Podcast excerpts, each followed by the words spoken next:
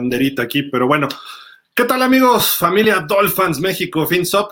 Un gusto saludarles en este martes 7 de febrero y pues semana del Super Bowl. Miami no va a estar, pero no tarda en aparecer en estos partidos. Hay que ser optimistas y pues les damos la bienvenida por el momento a Antón Selvag, Leopoldo Ruiz, su servidor Gildardo Figueroa. ¿Cómo están, familia Dolphins? Antón, te, te, habíamos extrañado ya, creo que dos semanas, ¿no? Si no habías estado. Dos semanas, sí. Me diste vacaciones, Gil, de dos semanas y este. Y pues ahí hemos andado. ¿O te di vacaciones? No, tú te las tomaste. este, y pues un gusto como cada semana. Este, en, en, la, en la temporada de planeación, en la, bueno, en la época de planeación del equipo, que esperemos que, que Greer no siga de, capri, de caprichitos tururú. Y este, pues a ver, a ver qué nos depara esta famosa temporada baja. Alguien viene bravo hoy. Ah, está bien, está bien. Bueno, y saludamos al buen Leopoldo Ruiz. ¿Cómo estás, Polo? ¿Qué dices? ¿Qué tal? ¿Cómo están? Muy buenas tardes. Muy buenas noches, perdón, Gil, Antón. Buenos días, México. Eh, buenas días, noches. México. Aquí ya para hablar un poquito de este, pues de todo lo que ha sucedido, de lo de Big Fan Yo. Y pues bueno, las noticias que se han presentado y las cosas eh, eh, que se han ido dando sobre el camino, ¿no? Aquí estaremos para hablar de todo eso. Excelente, sí, hay bastantes noticias, ¿no? Fangio, eh, pues ya hubo otros reportes esta semana, eh, un poco favorables o más favorables, ¿no? De que ya prácticamente ya habían llegado ahora sí a un acuerdo después de lo que salió, pues la gran polémica la semana pasada que nos puso a temblar un poquito a todos.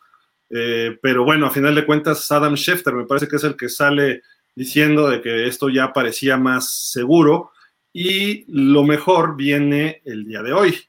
¿Por qué? Porque el otro puesto que pudiéramos haber pensado que nos hubiera eh, costado tener al señor Fangio es en San Francisco y hoy los Niners anuncian que Steve Wilkes va a ser su coordinador defensivo. Bendito sea Dios, señor Wilkes. Este, le deseamos el mayor de los éxitos, pero pues qué bueno que San Francisco ya cubrió esa plaza, ¿no? No sé cómo vean ustedes, porque esto abre sin duda alguna el camino para tener a Big Fangio y más con el reporte de Schefter, eh, como que se pierde esa especulación y me da la impresión de que nada más el lunes, campeones o no campeones, quizá el martes que entra en el programa que tengamos, ya estemos anunciando oficialmente con un boletín de los Dolphins, eh, los años, los, los, millones de dólares que va a recibir, etcétera, y lo que va a ser su puesto que yo quisiera creer, que es coordinador defensivo, y asistente del head coach. Creo que ese debería ser su nivel por lo que va a representar, ¿no? Este asistente directo de Mike McDaniel, pero esa es mi opinión. No sé ustedes cómo lo vean, mi estimado Antón, Polo, amigos de Dolphins, eh, bueno, familia, nosotros aquí no somos amigos, aquí somos familia Dolphins. Entonces, este, Antón, adelante, ¿qué opinas del señor Fangio? Pues, como lo, como lo hemos mencionado en otros espacios, era la mejor carta disponible es el que el, el, el, granito de experiencia que necesita este joven eh, departamento de entrenadores. Eh, para mí creo que el principal lo, logro en cuestión a entrenadores es que no se vaya eh, Babel. creo que es lo mejor que nos puede pasar. Pero Big Fan yo va a llegar a aportar experiencia, sobre todo a, a, Mike McDaniel, para que, para que le baje un poquito de, a, su, a, su, a, su, a su calma y que a lo mejor él sea el designado para, para esos pañuelos rojos que tanto nos ha costado esta temporada, ¿no? Eh, sí necesita Miami poner a alguien en las alturas, no sé a quién tenga que poner, pero necesitan a alguien que le diga a McDaniel este, en ese rubro. Y creo que por el otro lado estamos del otro lado. Era muy apetecible llegar a entrenar esta defensa que nombres este, ya está hecha. Por ahí algunos corners que por ahí en el draft ya están saliendo los primeros mock drafts y parece ser que van a seleccionar corners. Y, afortunadamente los corners van a empezar a salir en rondas altas, entonces pues nos podemos llevar un, un buen corner, este, aunque necesitamos otras, otras posiciones, pero bueno, queda la agencia libre y seguramente Big Fangio va a tener mucho que aportar en, en esta agencia libre, ¿no? Eh, fíjate, ahorita Polo nos va a platicar, ya me dijo que tiene preparado, es más, desde la semana pasada nos había advertido la filosofía y las ideas que tiene Fangio sobre cómo manejar la defensiva, lo cual nos va a ayudar muchísimo a entender por qué puede ser benéfico para los Dolphins esto. Pero antes de eso, Polo, me gustaría saber tu opinión de estos movimientos. Eh, ya, ya estamos más tranquilos también, así como yo ya digo, bueno, ya se va a quedar. Personalmente, a mí no me desagradaba el otro chico, este eh, Chris Richard, pero a lo mejor lo teníamos un año y después lo iban a nombrar head coach en algún lado, ¿no? Ese iba a ser el problema. Aquí creo que son tres años lo que se ha hablado, como entre tres y cuatro millones de dólares por temporada, convirtiéndolo en el mejor eh, coordinador pagado, el, mejor, el coordinador mejor pagado ofensivo, defensivo de la liga, y pues eso le da además un valor agregado, ¿no? Para lo que va a ser en Miami. Sí, no, mira, sin duda nos, nos aporta muchísimo el hecho de que San Francisco ya tenga coordinador, coordinador defensivo, ya de, ahí ya nos saca un poquito de, la jugada el que pudiera estar ahí Fangio, ¿no? En efecto, yo creo que sí, la semana pasada por ahí comenté que era un 70-30, de que sí estaba con nosotros. Eh, me parece que eh, es lo mejor que ha podido hacer Miami. Ahorita que mencionaste esto de que su puesto ideal también es que sea asistente del head coach, me parece que es lo correcto. Le metería el balance, el balance adecuado, pero además creo que inclusive hasta justificaría un poquito más los cuatro millones de dólares que le van a pagar, porque sería hacer dos chambas o, dos puestos, por así decirlo. Este, y además creo que sería lo adecuado, incluso hasta me atrevería a decir que él mismo lo, lo, podría sugerir, porque le va a meter el equilibrio y la calma eh, eh, a McDaniel que en algún momento pudiera necesitar. Si bien es cierto, a lo mejor no se mete en los esquemas ofensivos, sí la realidad de las cosas es que el hecho de la experiencia de ser head coach este, ayuda muchísimo. Eh, comentábamos hace rato, Big Fangio tiene 19 años en la liga y de esos 19, 11 ha sido coordinador defensivo y en esos 11 eh, sus defensivas han sido top 5, ¿no? Empezando por San Francisco, pasando por Chicago, evidentemente Denver, siempre han sido top 5. Ahorita ya veremos un poquito por qué, pero sí, nos tranquiliza muchísimo, le aporta al staff la solidez que necesitaba eh, eh, eh, desde hace ya muchos, muchos, muchos años, ¿ok? Y creo realmente que si hacemos esa mezcla entre la juventud de McDaniel, un poquito con el acelere que tiene por sus analytics todo el tiempo, y este, la experiencia que tiene Fangio como un coach más de la vieja escuela y la edad, puede ser una buena mezcla para sacar una fórmula exitosa. Entonces, eh, ojalá y así, y así pueda ser, ¿no? Eh, eh, lo empezaremos a ver y no creo que pase más allá de la primera parte de la temporada. Los primeros ocho o nueve juegos se va a determinar eso. Correcto. Pues ahí está esta información que viene de San Francisco. Y decías algo, mi estimado Antón, de que Mike McDaniel y sus este, retos en las jugadas, oye, si le aprendió a Kyle Shanahan, ya lo vimos en el juego de campeonato, lo que hizo, ¿no? Dejó ir un pase incompleto que a lo mejor no se veía claramente al principio, pero por la reacción del jugador avientes el pañuelo rojo, ¿no? Ese juego de campeonato, ¿no? Y el común denominador es que los dos, los dos head coaches están a nivel de campo. A veces creo que sí necesitan a alguien arriba que, desde otra perspectiva ve la jugada. A veces se puede viciar mucho el ambiente, todos en, la misma grada de, en el digamos, en la barra del equipo y necesitan a alguien desafanado que esté desde arriba viendo qué onda. Y este, pues sí, a veces, eh, o no sé si falta esas ganas de a ver si gano, no sé, a ver si gano el reto me refiero, ¿no? Pero sí, sí, rubro que tiene que, tratarse, ¿no? A veces es hasta de feeling, ¿no? Eh, pues de una vez lo reto, ya si lo pierdo no importa, pero estoy peleando por mis jugadores, ¿no?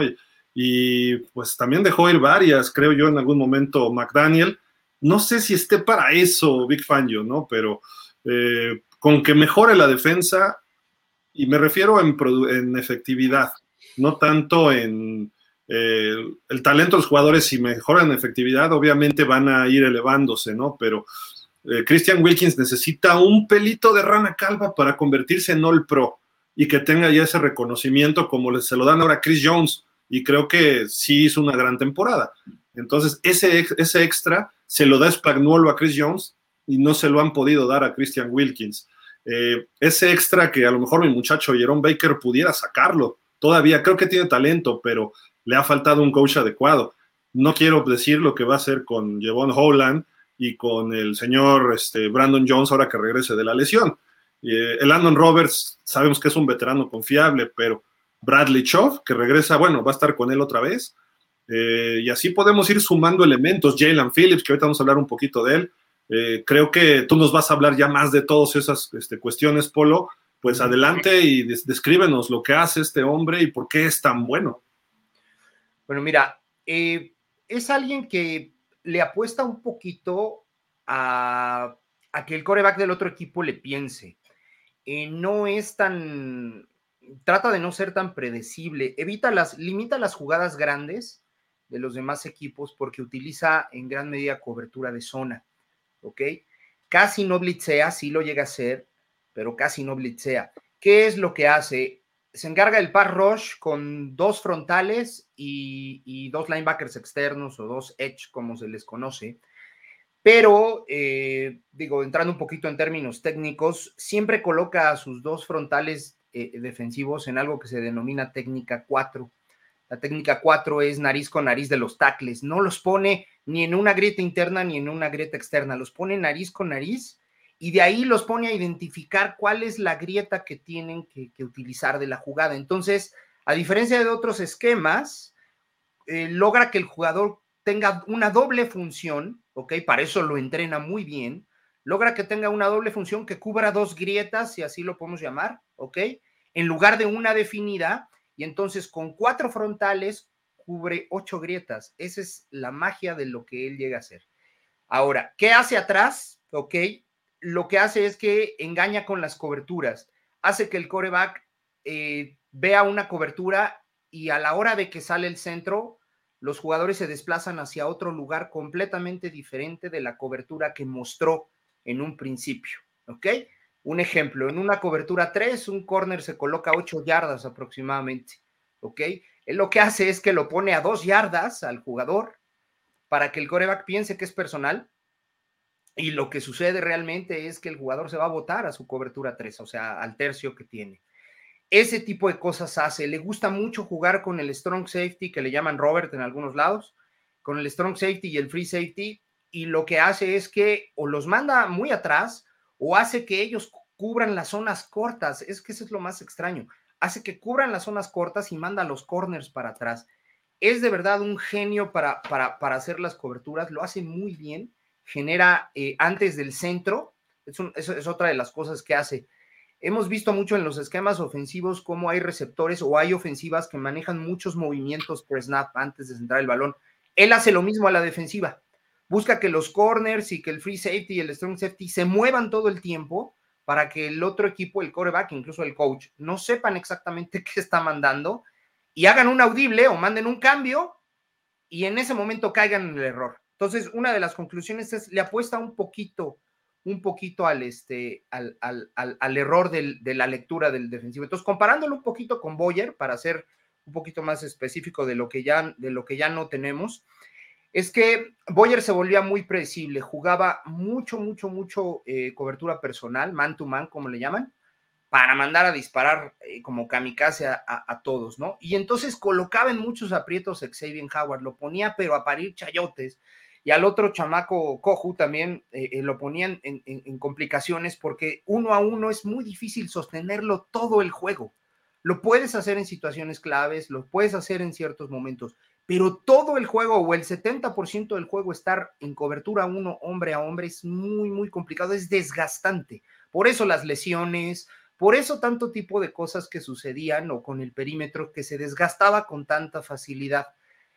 La conclusión es la siguiente, al perímetro que Miami tiene le va a venir excelentemente bien el sistema defensivo de Boyer porque va a relajar a Xavier Howard, va a relajar a, a, a Howland, relajar en un sentido figurado, ¿ok? Y va todo el tiempo a estar con, con, Bradley Chubb y con, y con Jalen Phillips haciendo estragos y los va a poner en situaciones que sean cómodas para Xavier, cómodas para el corner que se quede del otro lado, que no creo que sea Byron Jones.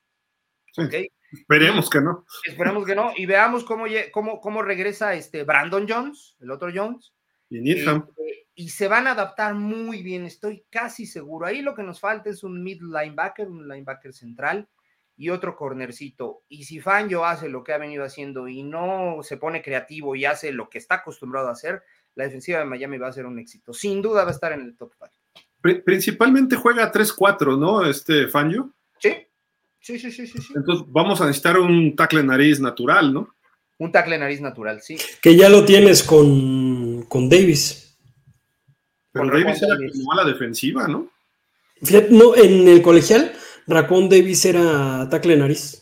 De hecho, por su físico, ¿sí? En Alabama lo usaban de tackle nariz. Y aquí ha sido el tackle central cuando no está John Jenkins, por ejemplo, también entra por ahí. Y también tiene. Está libre John Jenkins y yo lo, lo recontrataría porque es buen suplente. Y sí. Y entonces Wilkins se va de tackle defensivo. Y pues eso está favorable. ¿Y quién más sería? ¿Zach Sealer o a quién? ¿Ogba si regresa? Fíjate que yo creo que Wilkins va a tomar el lugar de Ogba. Desgraciadamente a los que nos gusta Ogba, yo ya no lo veo en los Delfines. La yo coincido con Antón, ¿eh? Lo van, a, lo van a poner en el lugar de Ogba. ¿Y Ogba le damos las gracias ya? ¿También? Pues puede sacar algo por él y, ya está entrando en su época madura que, que empiezan las lesiones y más en esa posición. Se vio esta temporada y tienes dos, dos baluartes este, defensivos que te costaron muchas primeras selecciones de draft, este, pues les tienes que sacar todo lo que ganan, en el caso de Jalen Phillips y de Bradley Chop, ¿no? Y, vamos a ver a Jalen y a Chop ya como linebackers exteriores, no tanto con mano en piso, pues, o como a la defensiva. Correcto. Ok. El problema es hacia adentro, ¿no? Del Sam Will.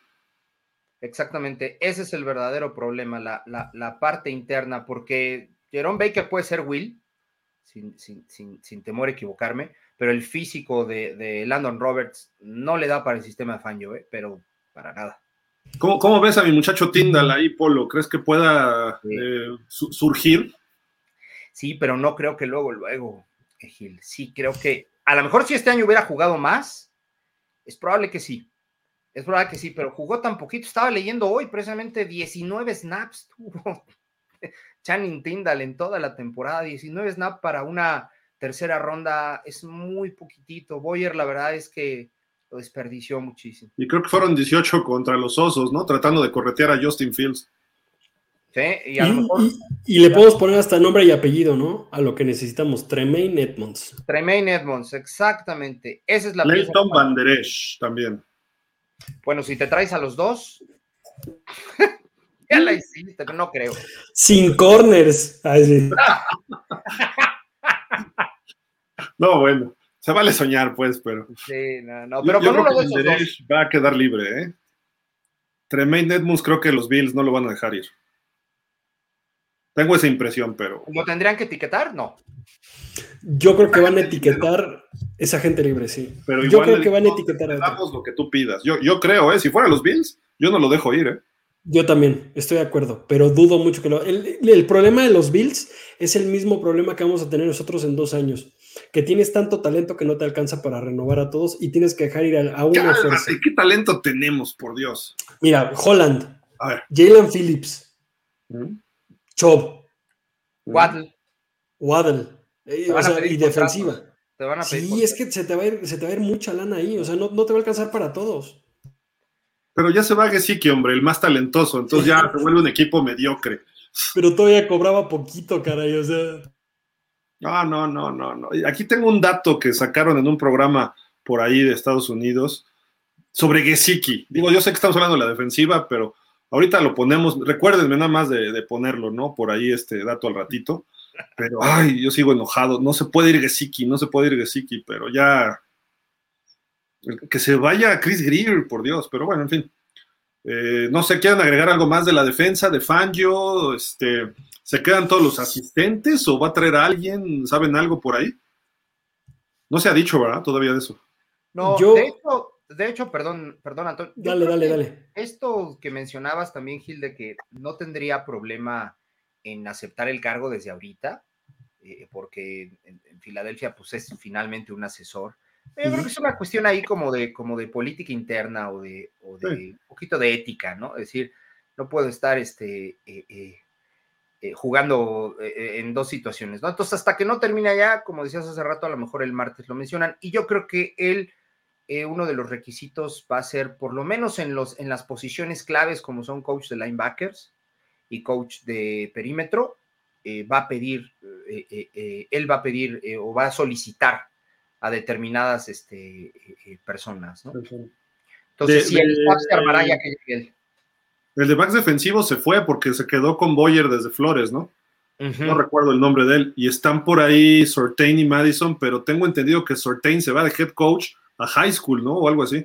eso, eso, eso es, eso es lo que interrumpía Polo. Que mm. Patrick Sortain y, Sam Madison, el, entrenador nominal está siendo Sam Madison, pero Patrick Sortain está como de apoyo. No sé si se queden los dos, ¿eh? Y si me dejan hacer un comentario de mal agüero. Ah, no, no, Yo creo que es bueno que se vayan, porque esta temporada los corners, los corners, pese a las lesiones, que estoy de acuerdo, pero no le sacaron jugo ni a Noah y ni, ni a. Yo creo que se pudo haber hecho más. Y no sé si Sam Madison. ¿Tuvo una intercepción? Eh, que, que, fue la que, según las cuentas, nos lleva a postemporada, ¿no? Este, creo, creo que hasta cierto punto, no sé si se repitió una vez más ese dicho que un buen jugador no es un buen coach. No sé si con ellos se repitió esto. Y miren que son de mis jugadores favoritos, tengo cosas firmadas de ellos y, me encantan, pero no sé si sean los ideales para una posición que a Miami le ha dado tanto en los últimos años y que esta temporada bajó paupérrimamente pese a las lesiones. Yo, yo atribuyo a las lesiones, ¿eh? Estoy de acuerdo, por eso a lo mejor estoy siendo un poco injusto y por eso decía un comentario de mal agüero, porque a lo mejor con todos hubiéramos tenido unos resultados, con todos este, bien, hubiéramos tenido unos resultados impresionantemente buenos, ¿no? Pero así como está, ha sido nuestro peor año en los últimos ocho por ahí. Sí, ¿Fue, ¿Fue debut de Surtain y de Madison en NFL como coach? Sí. Surtain ya había estado en Kansas, ¿no? Creo. Sí, pero era eh, consejero, no era entrenador, entrenador. Madison, perdón, Madison había estado en Kansas. Y Sortain creo que ya había coachado defensiva en high school o no sé qué rollo. Sí, pero en NFL fue debut como tal. Y sí debut de Sortain. Sí, sí podría ser esa situación. Es muy probable que se hicieran un poquito a lo que Boyer mencionaba. Finalmente era el coordinador y pues de alguna manera él manejaba el esquema, ¿no? Pero sí, creo que eh, coincido con Antonio en ese sentido. Si, si Fangio tiene a la, persona que le, que le entiende lo que, lo que le gusta manejar, mejor que lo traiga él. Yo, yo no sé, pero creo que hubieran traído a este señor, ¿no? De coordinador defensivo. ¿No? Bueno, no, yo decía, ya se anunció ayer, me parece, ¿no? Que firma con los vikingos como coordinador defensivo y creo que en gran medida la, la demanda que hizo a la NFL le cerró las puertas de head coach, aunque porque él era uno de los finalistas en Arizona, después de que Sean Payton le dijo a Arizona, mm, no quiero con ustedes, eh, él surgió junto con otros dos como finalista. No sé qué ven en Arizona que nadie quiere coachar ese equipo. No sé si es la mala suerte de más de 100 años, no sé si es el coreback, no sé si son los dueños, no sé si es el estadio, el desierto, no sé, pero nadie quiere ahí, ¿no? Por lo menos de los coaches fuertes. Y a mí se me hace extraño porque quiere decir que ya se definió Arizona o porque si yo soy finalista para head coach, no me voy de coordinador a otro equipo. O a lo mejor está vetado como head coach del NFL, ¿no? ¿O no crees que a lo mejor su entrevista también era para la ley Rooney una vez más? también por ahí dijeron que Sean Payton lo quería en Denver, ¿eh? a, este cuarto. Pero, Esa dupla sería buena. Pero, pero ¿sabes qué? E, entre toda su demanda dijo que llegó a su entrevista bien borracho John Elway y otro presidente, entonces tampoco iba a caer ahí, ¿no? Entonces, no sé, digo, a lo mejor ahí sí hay una lista negra contra Brian Flores, pero creo que le va a ir bien en Minnesota. y Kevin O'Connell es un gran head coach que también le puede ayudar a, a mejorar. Dos ex Dolphins van a coachar ahí en Minnesota. Y de hecho, Jevon Howland sacó un Twitter en donde lo estaba felicitando, ¿eh? A Flores. No, es que Flores le puso el sistema a Howland, ¿no? y lo felicita bien, dice Yes, sir, Flores, algo así pone en el Twitter, en, su Twitter. O sea, le tiene aprecio, ¿no? No, no, una situación ahí diferente. La mayoría de los defensivos aman a Flores, el problema son los ofensivos, que nadie lo quiere. No, nada más uno, Tua. Bueno, por ahí también Waddle no. Bueno, Waddle porque es su compi, pero este, a lo mejor también no se llevaba bien. Y como Tua es el hijo eh, protegido del señor Chris Greer, y Chris Greer y él chocaron, pues ya, ahí, está claro por qué. Y porque sabe que, y porque sabe que, a ciencia cierta sabe que él no lo quería. Y porque tú eres un baby, ya, dilo como Sí, sí. Y con la izquierda. Tú, es entrón, tú es un jugador muy entrón, lástima que no le aguante el cuerpo, ¿no? Y ahorita platicamos también algo de eso. Estábamos hace rato, Polo y yo, eh, comentando un poquitín de, ese, de esa situación. Eh, la llegada de, de, Fangio, potencial, todavía no es oficial del equipo, aunque ya, se, ya luce más, más confiable de lo que hablábamos la semana pasada. Eh, salió por ahí un comparativo, es, es, algo subjetivo, supongo que es de este grupo que dice arriba R22. Compáranlo a Chase Young con Jalen Phillips. Los dos primeros picks, bueno, rondas de selecciones de, primer, de primera ronda, perdón. Eh, Chase Young creo que fue la 1 o la 2, no me acuerdo. Dos, ah, después de Joe Burrow. Correcto. Y Phillips fue como que la 15 o algo así, ¿no? Sí, la segunda de Miami de ese draft. Que debió haber sido Najee Harris. Perdón, perdón, la, la 20 o algo así, sí. Este, pero ahí ponen una calificación para el pass rush, para la, eh, defensiva contra la carrera también y pues califican mucho mejor a Jalen Phillips. Eso me llamó la atención, ¿no? Digo, Chase Young no ha sido lo que se esperaba también el NFL, hay que señalarlo, y ha tenido varias lesiones, pero pues tanto, así lo ven mejor. Mm. Pues yo la verdad a mí me encantan los dos. Yo si hubiera sido los Delfines yo hubiera dado mucho por Chase Young. El problema de Chase Young y no es salvarlo de su responsabilidad, es el equipo donde cayó Chase Young la mala defensiva, los paupérrimos este, coordinadores defensivos que han tenido los, los Commandanskins, como bien le diría Gil. Y en el caso de Jalen Phillips, eh, lo veo bien, lo veo mejorando, pero también no fue el Jalen Phillips del año pasado, como cerró el año pasado. Creo que este año empezó un poco lento, empezó un poco lento y no agarró el nivel que nos mostró. Dicen que para los novatos el peor año es el segundo y este es el segundo de Jalen Phillips. Esperemos el siguiente año. ¿Crees que bajó de este año al anterior? Sí. El, anterior tuvo más capturas en menos partidos y en menos intentos. Entonces, este, este, este año que, es su acoplamiento ya en serio a la liga, este, esperemos que, el próximo año, que es el tercero, pues ya venga con, todo, ¿no? Con la liga conociéndola como es. Oye, Polo, eh, Nick Saban hizo defensivo del año a Jason Taylor. ¿Crees que puede hacer algo así Fangio con Jalen Phillips? Sí, sí, tiene la madera para hacerlo. la situación con Jalen Phillips es que eh, sí eh, traía ahí un rollo de, las conmociones que había sufrido en el colegial. Eh, había un poquito de inseguridad en su selección, se habló, y no dudo que incluso hasta en él mismo, ¿no? Por ahí creo que tuvo un retiro previo y luego regresó y tuvo un transfer, ¿no? De UCLA, creo, a Miami, ¿no? Sí, de hecho, lo retiraron en la universidad y por eso. Lo retiraron, exactamente. Entonces, si esa parte para él ya quedó olvidada o ya quedó, eh, eh, eh, vaya, si no olvidada, ya, ya muy establecida, y creo que es un chico que, que, puede lograrlo muy bien. No hace mucho vi un, un video que él sacó en una, en una cuenta, en su cuenta personal, de cómo se alimenta, y la verdad es que tiene una alimentación de primer nivel, hace siete comidas al día. Este, eh, eh, Yo también. mucho basado en carbohidratos, en carbohidratos de alta calidad y, la verdad es que tiene una alimentación impresionante. Él, creo que tiene todas las cualidades para hacerlo. Fangio lo puede explotar muy bien, sí, sí, sí, sí. Este, ya sería su tercer año y me parece que si el primer año tal vez nos mostró un poquito más porque no estaba ni Melvin Ingram, ni este, eh, me parece que a Van Ginkel no le daban tanto juego, ¿no? Y creo que ahora estuvo un poquito más con la carga. En los análisis que hacen, él tiene más presiones al coreback. Tal vez no tuvo tantas capturas, no hubo tantos resultados eh, eh, en, en, el papel, pero en cuanto a las presiones al coreback, sí fue, sí se incrementó respecto al año pasado. Entonces, este tercer año que viene debe ser su, fuerte, ¿eh? ya sin lugar a dudas. Aquí tengo un poquito de, numeritos. En el 2021 empezó cinco partidos. En este empezó 15. Como, como bien dices, de titular, correcto. En Sachs, en su primer año tuvo ocho y media y este año tuvo siete. O sea, tuvo menos en más partidos. En tacleadas tuvo este año 61 y el pasado 42.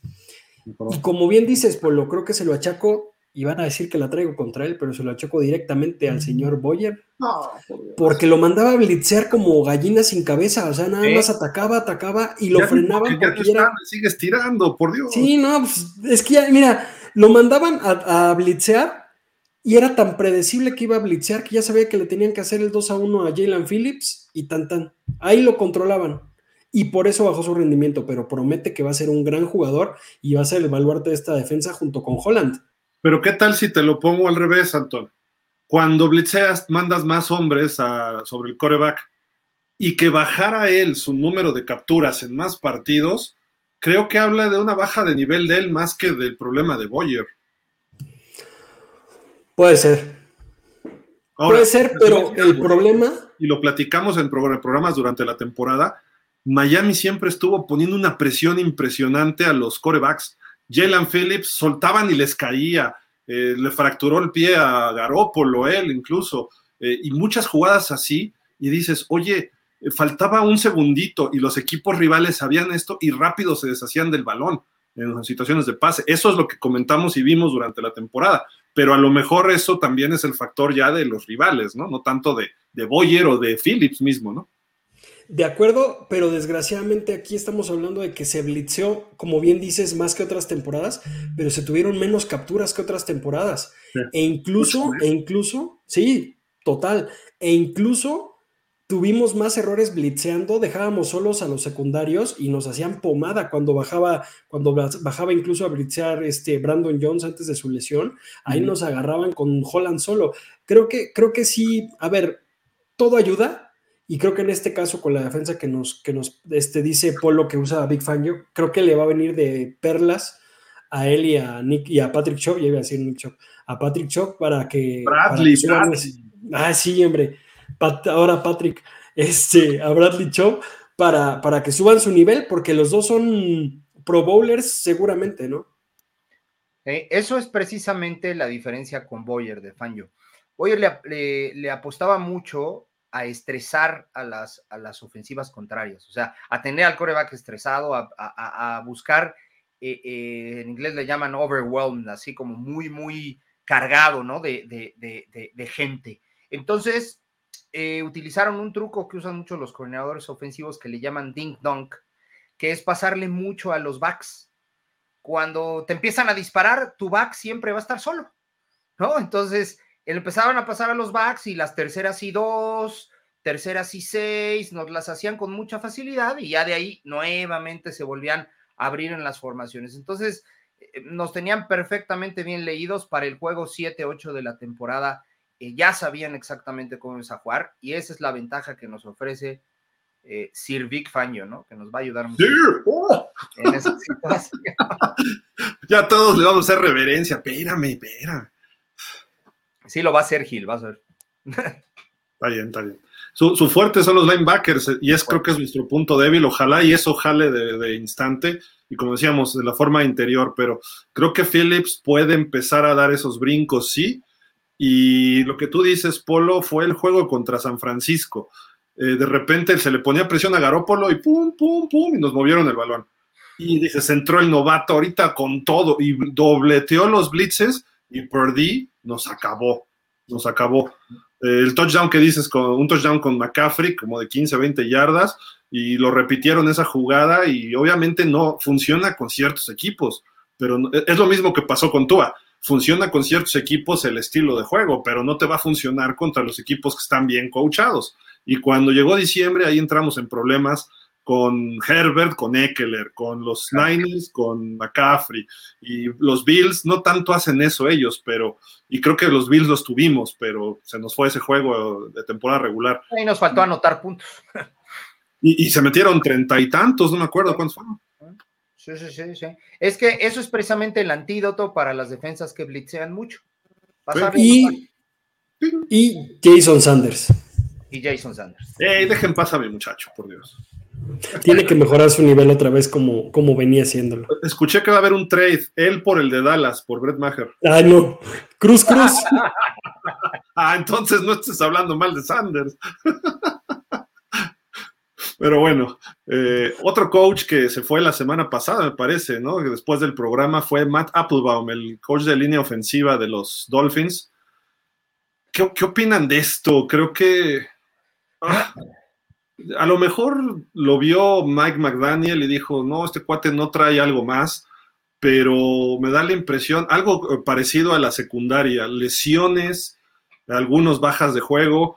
Eh, como que merecía otro año o no, no sé qué, qué, opinan ustedes. Hay por ahí opciones interesantes que ahorita mencionamos, ¿no? Pero eh, ¿fue justo o no el despido de Matt Applebaum?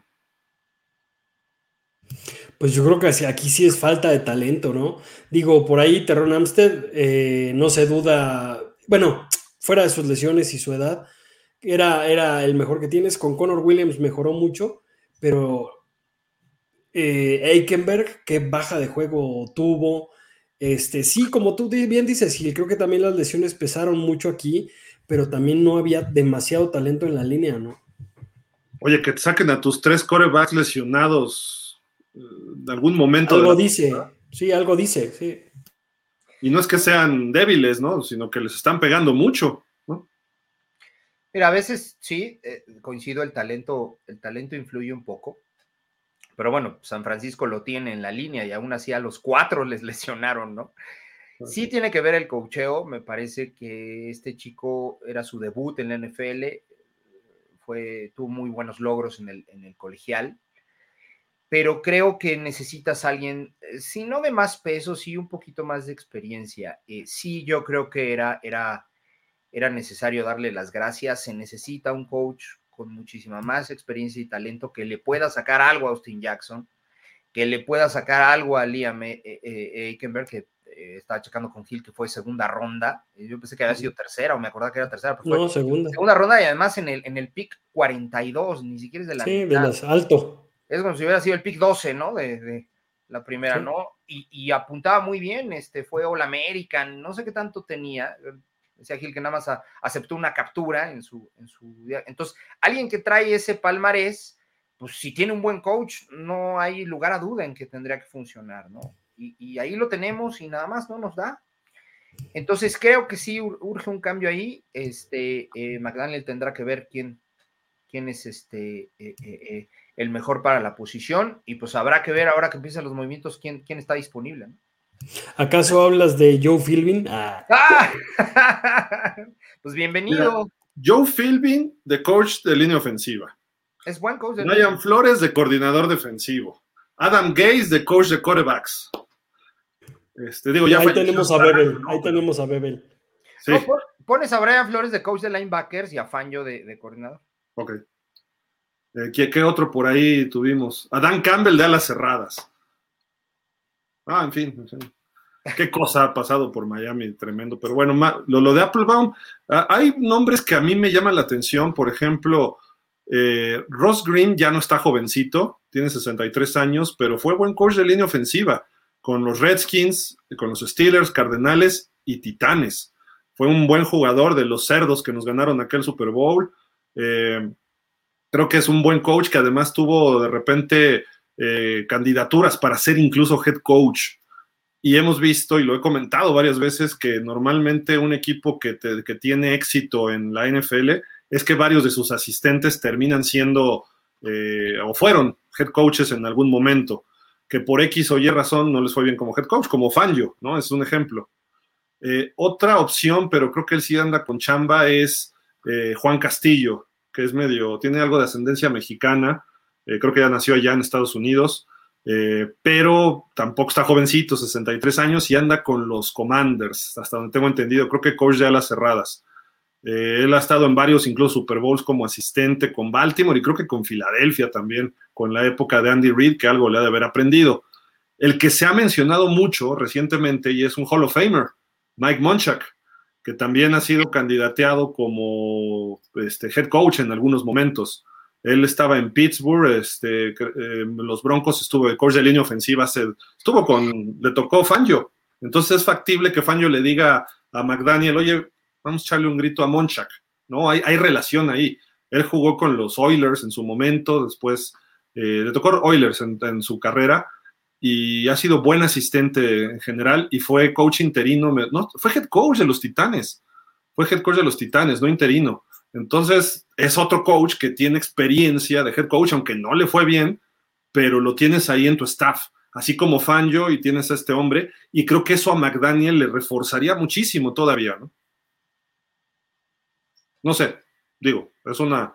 Estoy tirando cartas, no, no sé, y lo de Monchak sí lo escuché por ahí, que es lo más, ese como el candidato más viable, ¿no? Y su relación con Fangio puede ayudar a que venga, ¿no?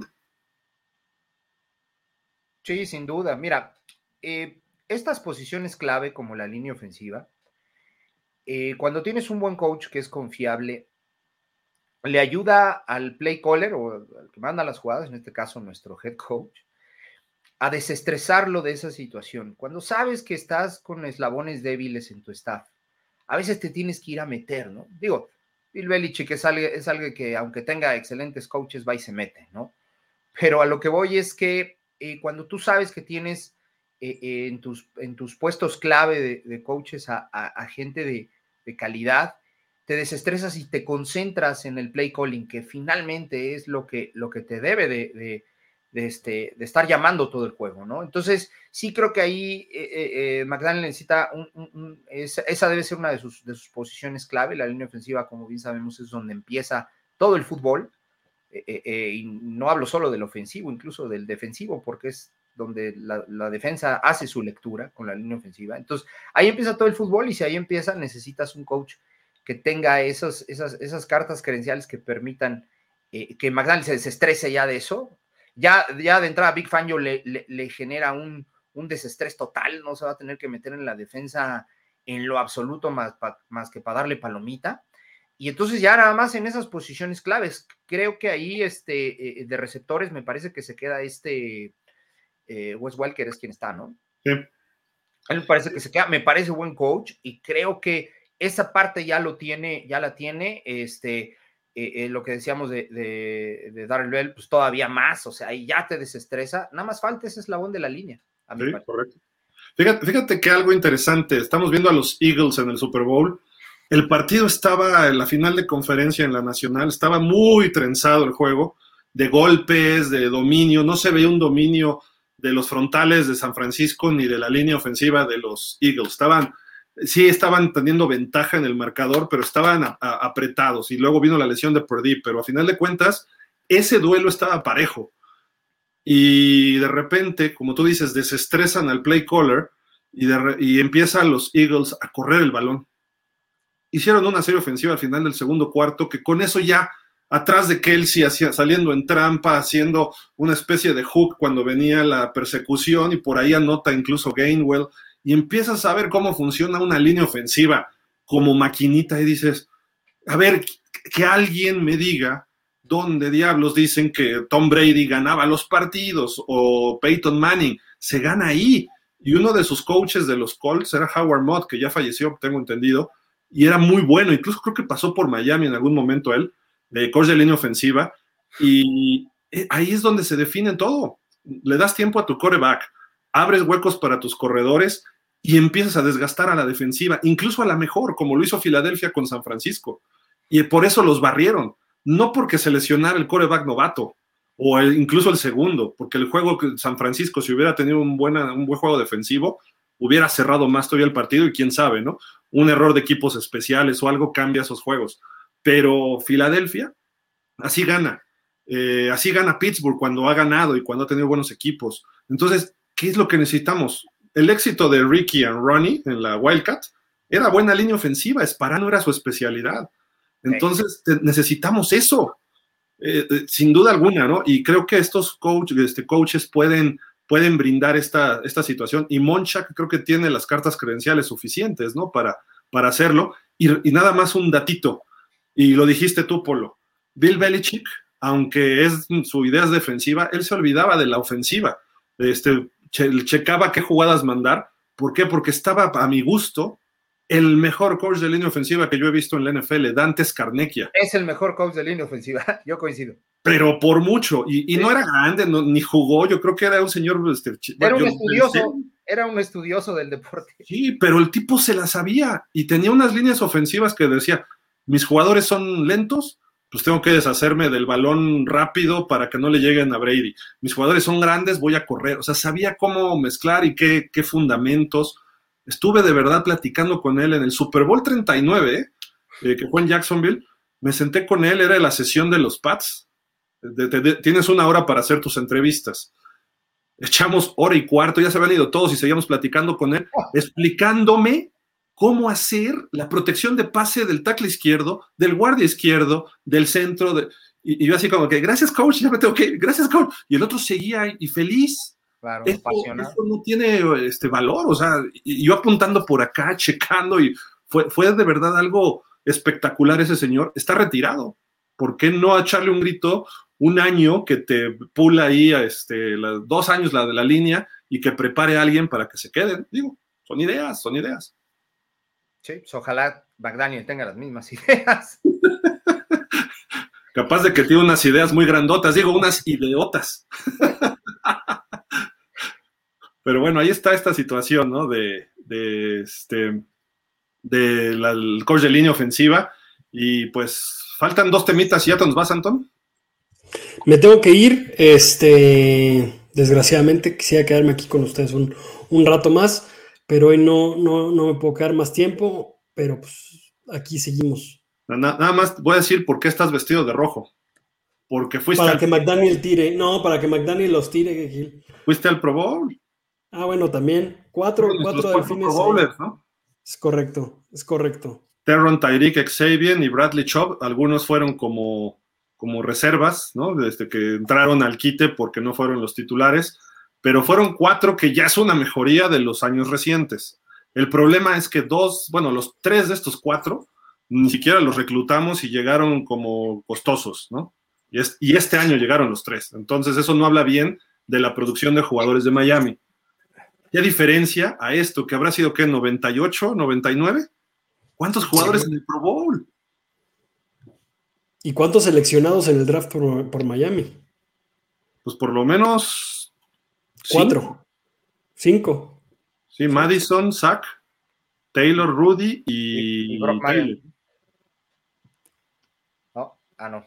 Brock, Marion llegó de Dallas, ¿no? Sí, él llegó de Dallas, sí, cierto. Y Trace Armstrong creo que estaba en Chicago. Entonces, ojalá que pronto veamos así. De hecho, los dos equipos están en el Super Bowl. Cada uno tiene siete Pro Bowlers. Eh, entonces, ya sabemos cuál es el número mágico, ¿no? Para ser un equipo competitivo. Pues mi estimado Antón, nos vemos mañana, ¿no? Claro, mañana nos vemos ahí en pausa. Los esperamos para seguir cubriendo esta semana de, del Super Bowl con nuestros flamantes enviados que les mandamos un saludo. Este, y pues nada más, un gusto, Polo, mucho gusto. Igualmente, Antón. Y pues nos vemos mañana, Gil. Bueno, muchas gracias, Antón. Suerte. Cuídate. Igual, bye bye. Saludos a casa y todo por allá. Gracias. Vale. Pues, eh, mi estimado Polo, pues Obviamente, no sé si quieres agregar algo de los Pro Bowlers antes de ir al último tema. Pues no solo de la gente que fue al, de nuestros seleccionados al Pro Bowl, sino más bien del, esquema que se hizo del Pro Bowl este, este año. A mí, la verdad, en lo particular no me gustó. Yo no sé, eh, por ahí habrá gente que disfrute el flag football, pero es, es como un badminton comparado con el tenis. Así ver. Eh, la realidad es que no, eh, eh, el fútbol es fútbol y, se diseñó y se inventó de una manera específica. Entiendo que sea una opción para tratar de promover un poquito eh, los Juegos Olímpicos o, que forme o que sea una disciplina en los Juegos Olímpicos, pero la verdad es que espero sea debut y despedida. a mí en lo particular que, que, amo este deporte no, no me parece que sea una vertiente o una opción que se pueda hacer. Y bueno, Sabemos por ahí que llamaron a Xavier, a Xavier y, a, y a Chop por una cuestión ahí de que otros no pudieron eh, estar o por ahí estaban eh, eh, lesionados, ¿no? Pero en el caso de Tarik, bien merecido, y en el caso de Terrón también muy bien merecido, creo que eran dignos este Pro y ahí me faltó Christian Wilkins, ahí debería de haber estado, este, sin duda alguna, ¿no? Entonces, este, pues bueno, creo que sí, mandamos poquitos, pero Estoy seguro que, en años venideros eh, mandaremos hasta 10 en cada año. Ahí podrían estar, como dices, Wilkins, Phillips, eh, Waddle. Waddle. ¿Quién, más? Jevon Holland pudiera estar próximamente. Pudiera ser, sí, sí, sí. Lleva un Howland, pues es que está un, ah, en un proceso, ¿no? Pero. Y no le ha ayudado tanto. O sea, la verdad es que Boyer sí, sí creo que va a encontrar un poquito de, las habilidades que él tiene, pero me parece que sí, este, Howland, Howland en algún momento va, va a estar ahí. Y este, y pues bueno, no sé eh, eh, si algún, algún momento tengamos algún coreback ahí, que es lo que nos gustaría tener. ¿no? Rogers, no sé. Eso, haría que, eso, eso sería distintivo. Si, si el equipo que tiene un coreback en el Pro Bowl quiere decir que le fue muy bien. Sí, claro, Es, un equipo competitivo y tienes varios de complemento, un liniero ofensivo, un receptor, un corredor y dos, tres defensivos. Bueno, como está Filadelfia y como está Kansas, ¿no? Que tienen... si, te si, te dan a escoger y dices, ¿a qué posición quieres que esté en el Pro Bowl? Coreback, por favor. O sea, ¿Sí? sin duda. Pero, pero ¿sabes qué? Lo, ideal es tener, yo creo que, no, no estoy hablando de Pro Bowl, sino un líder en cada área del campo, que a lo mejor cada uno estuviera en, Pro Bowl. Un liniero defensivo, un linebacker y un back defensivo, ya sea corner o safety, de preferencia un safety, desde mi punto de vista.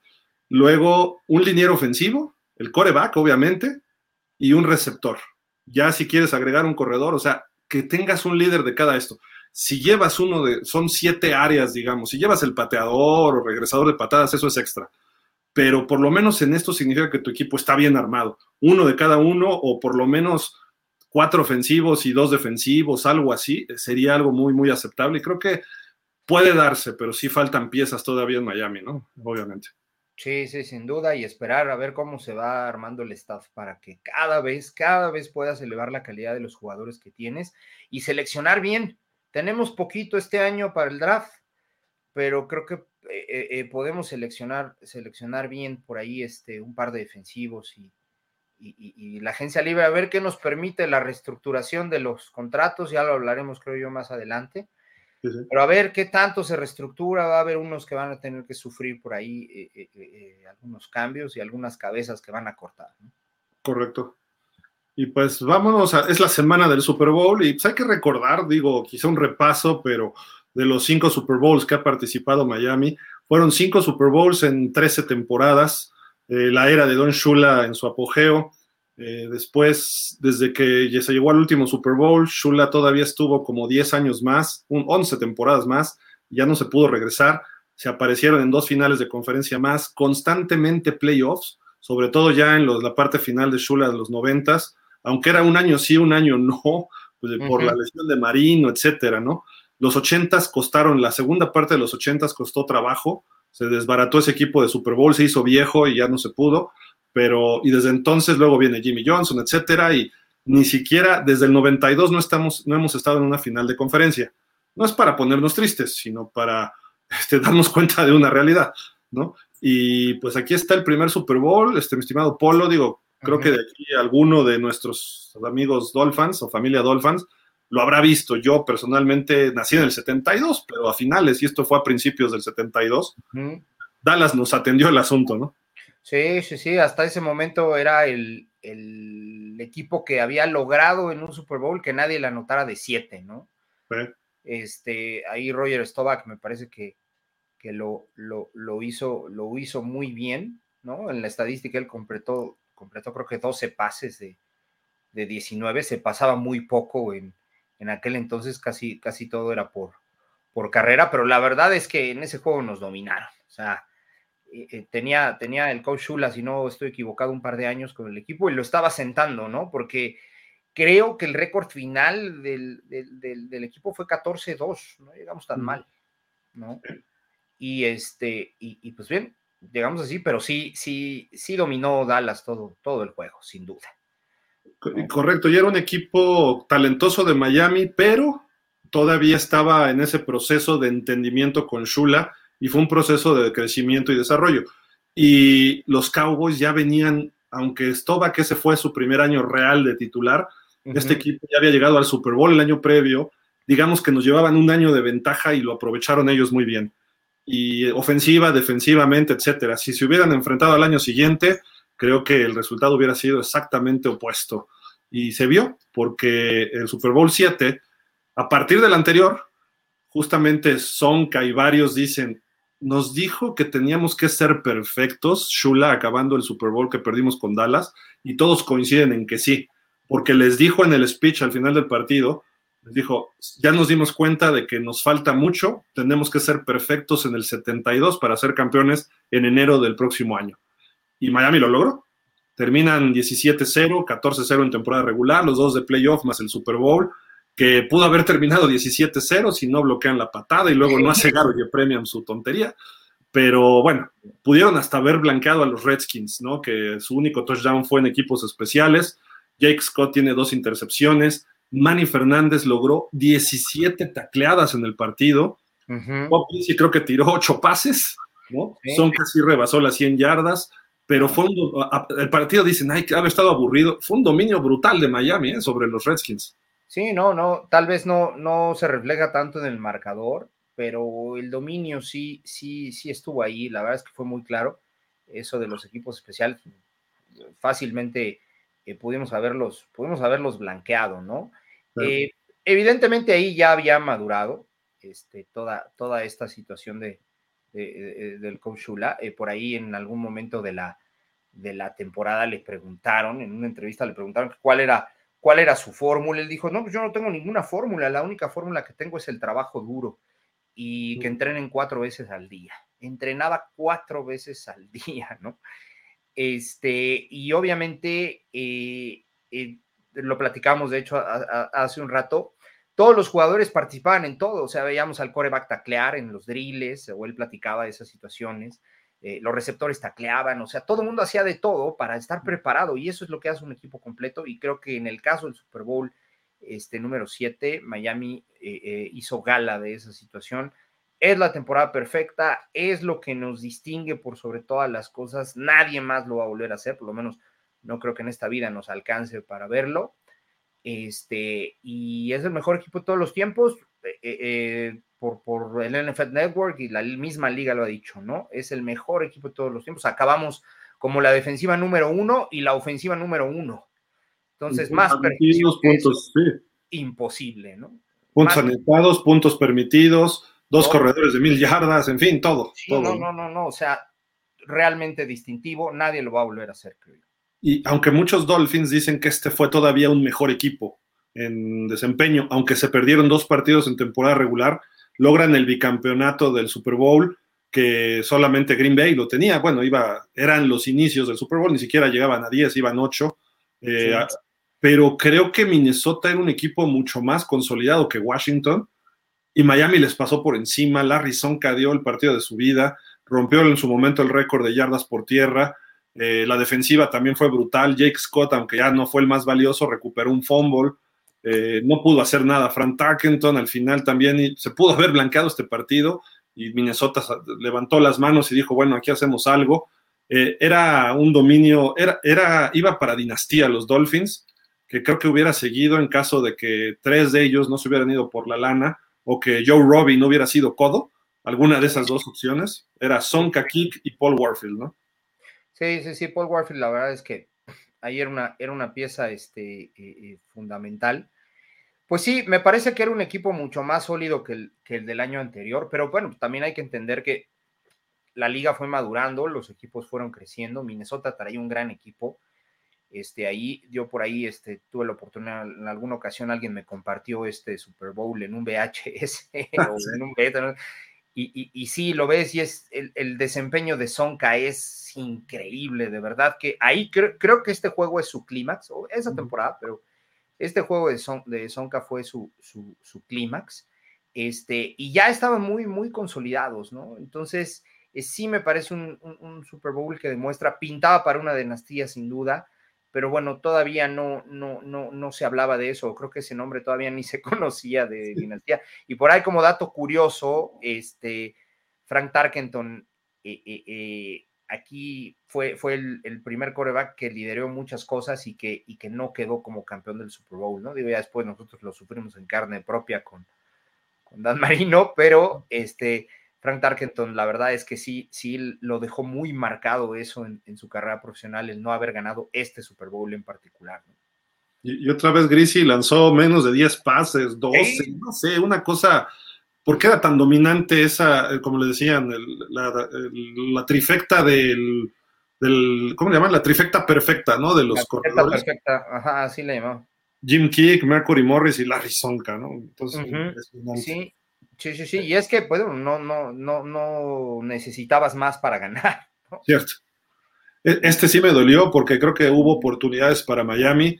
Con un poquito mejor juego de coreback en la segunda mitad hubiera sido suficiente, pero David Woodley no completó ningún pase de nueve en la segunda mitad. Entró Don Strock, bueno, y le interceptaron un pase a Woodley. Strock creo que también se llevó una intercepción. No funcionó Woodstock en este caso. Eh, equipos especiales bien. Al principio Céfalo echó un touchdown larguísimo. Eh, la defensiva era la número uno de la liga, fue el año de la huelga. Washington era un buen equipo, traía la segunda mejor defensiva y se define, creo yo, más que el acarreo ese de John Riggins que pasa enfrente de Shula y Shula ahí con cara de no puede ser. En una cuarta y uno se escapó, que aparte Miami tuvo chance de cataclaro detrás de la línea, pero este tipo era como el Zonka, era como nuestro Zonka, ¿no? Sí, sí, sí. Eh, hubo una jugada que eh, están dentro de su yarda 10 los Redskins y viene Kimbo Camper y batea un pase de Taisman. Y el balón se eleva y va hacia la zona de anotación, pero se elevó un chorro. Y Bocamper lo tiene prácticamente en las manos. Y Taisman sacó el orgullo, hizo lo que pudo, se lanzó como portero de fútbol y batea el balón.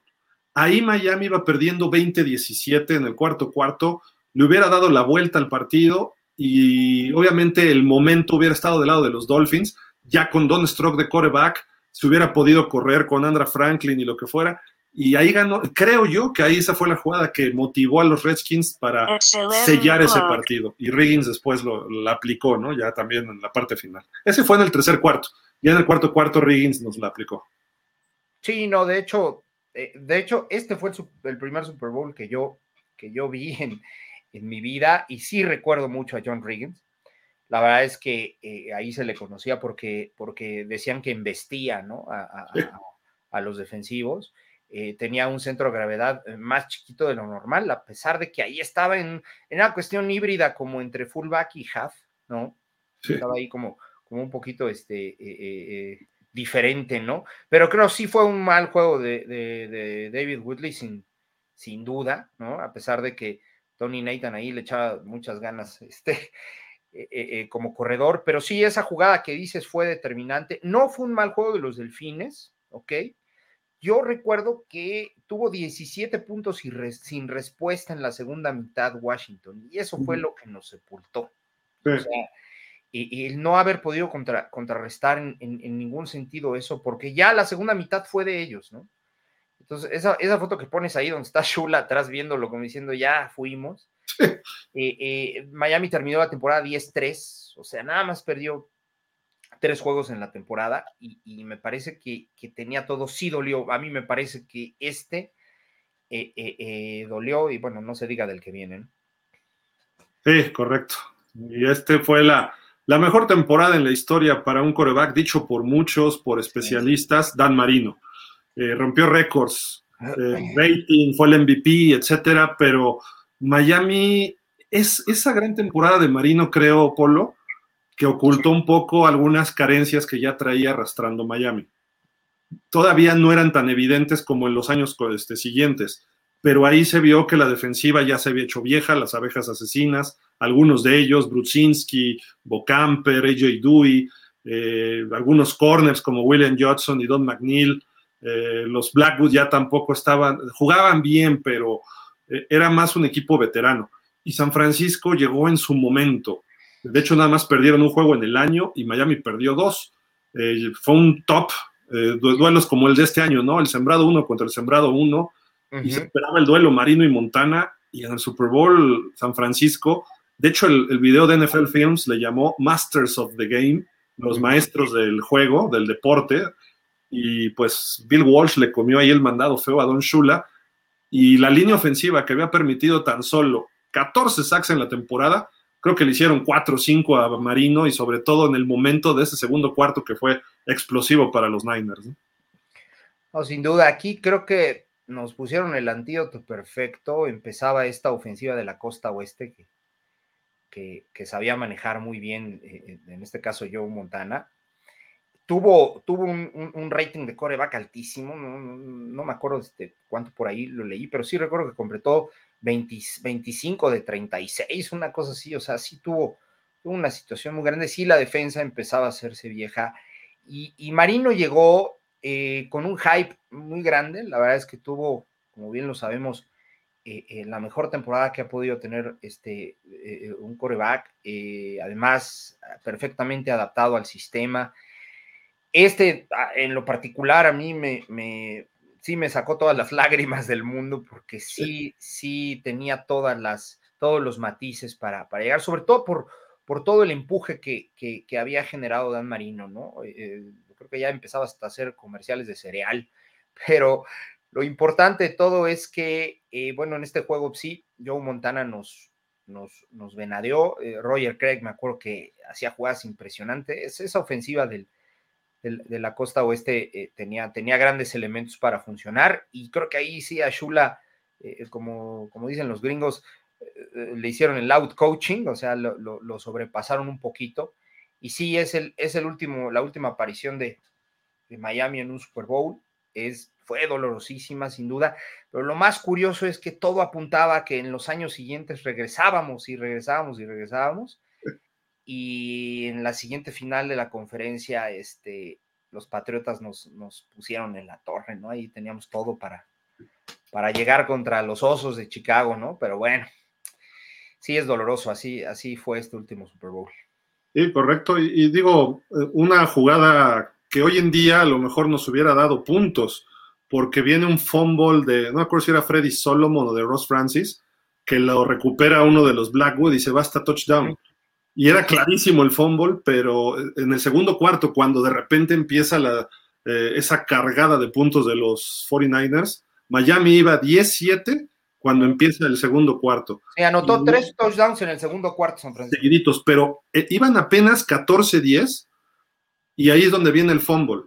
O sea, Miami se hubiera subido y hubiera cambiado el momento. Los hubiera no existen, pero me refiero, eh, hoy en día hubiéramos visto un Super Bowl de otra forma, porque si hubiera marcado correcto, hubiera sido un touchdown defensivo de los Dolphins y Montana sí hubiera hecho daño, pero Marino hubiera tenido otras opciones por la situación del partido y cómo se manejaba, ¿no? Entonces, mm, obviamente al final ganó los 49ers bien, pero son detalles pequeñitos y un detalle que se marca mucho de ese partido es cómo explotaron los pases con los corredores. Tú lo dijiste de Roger Craig justo a los linebackers. Y había un linebacker novato que jugó muy bien esa temporada, Jay Brophy. Y justo ahí lo estuvieron explotando. muy mal. Jugó muy bien la temporada y en ese juego jugó muy mal.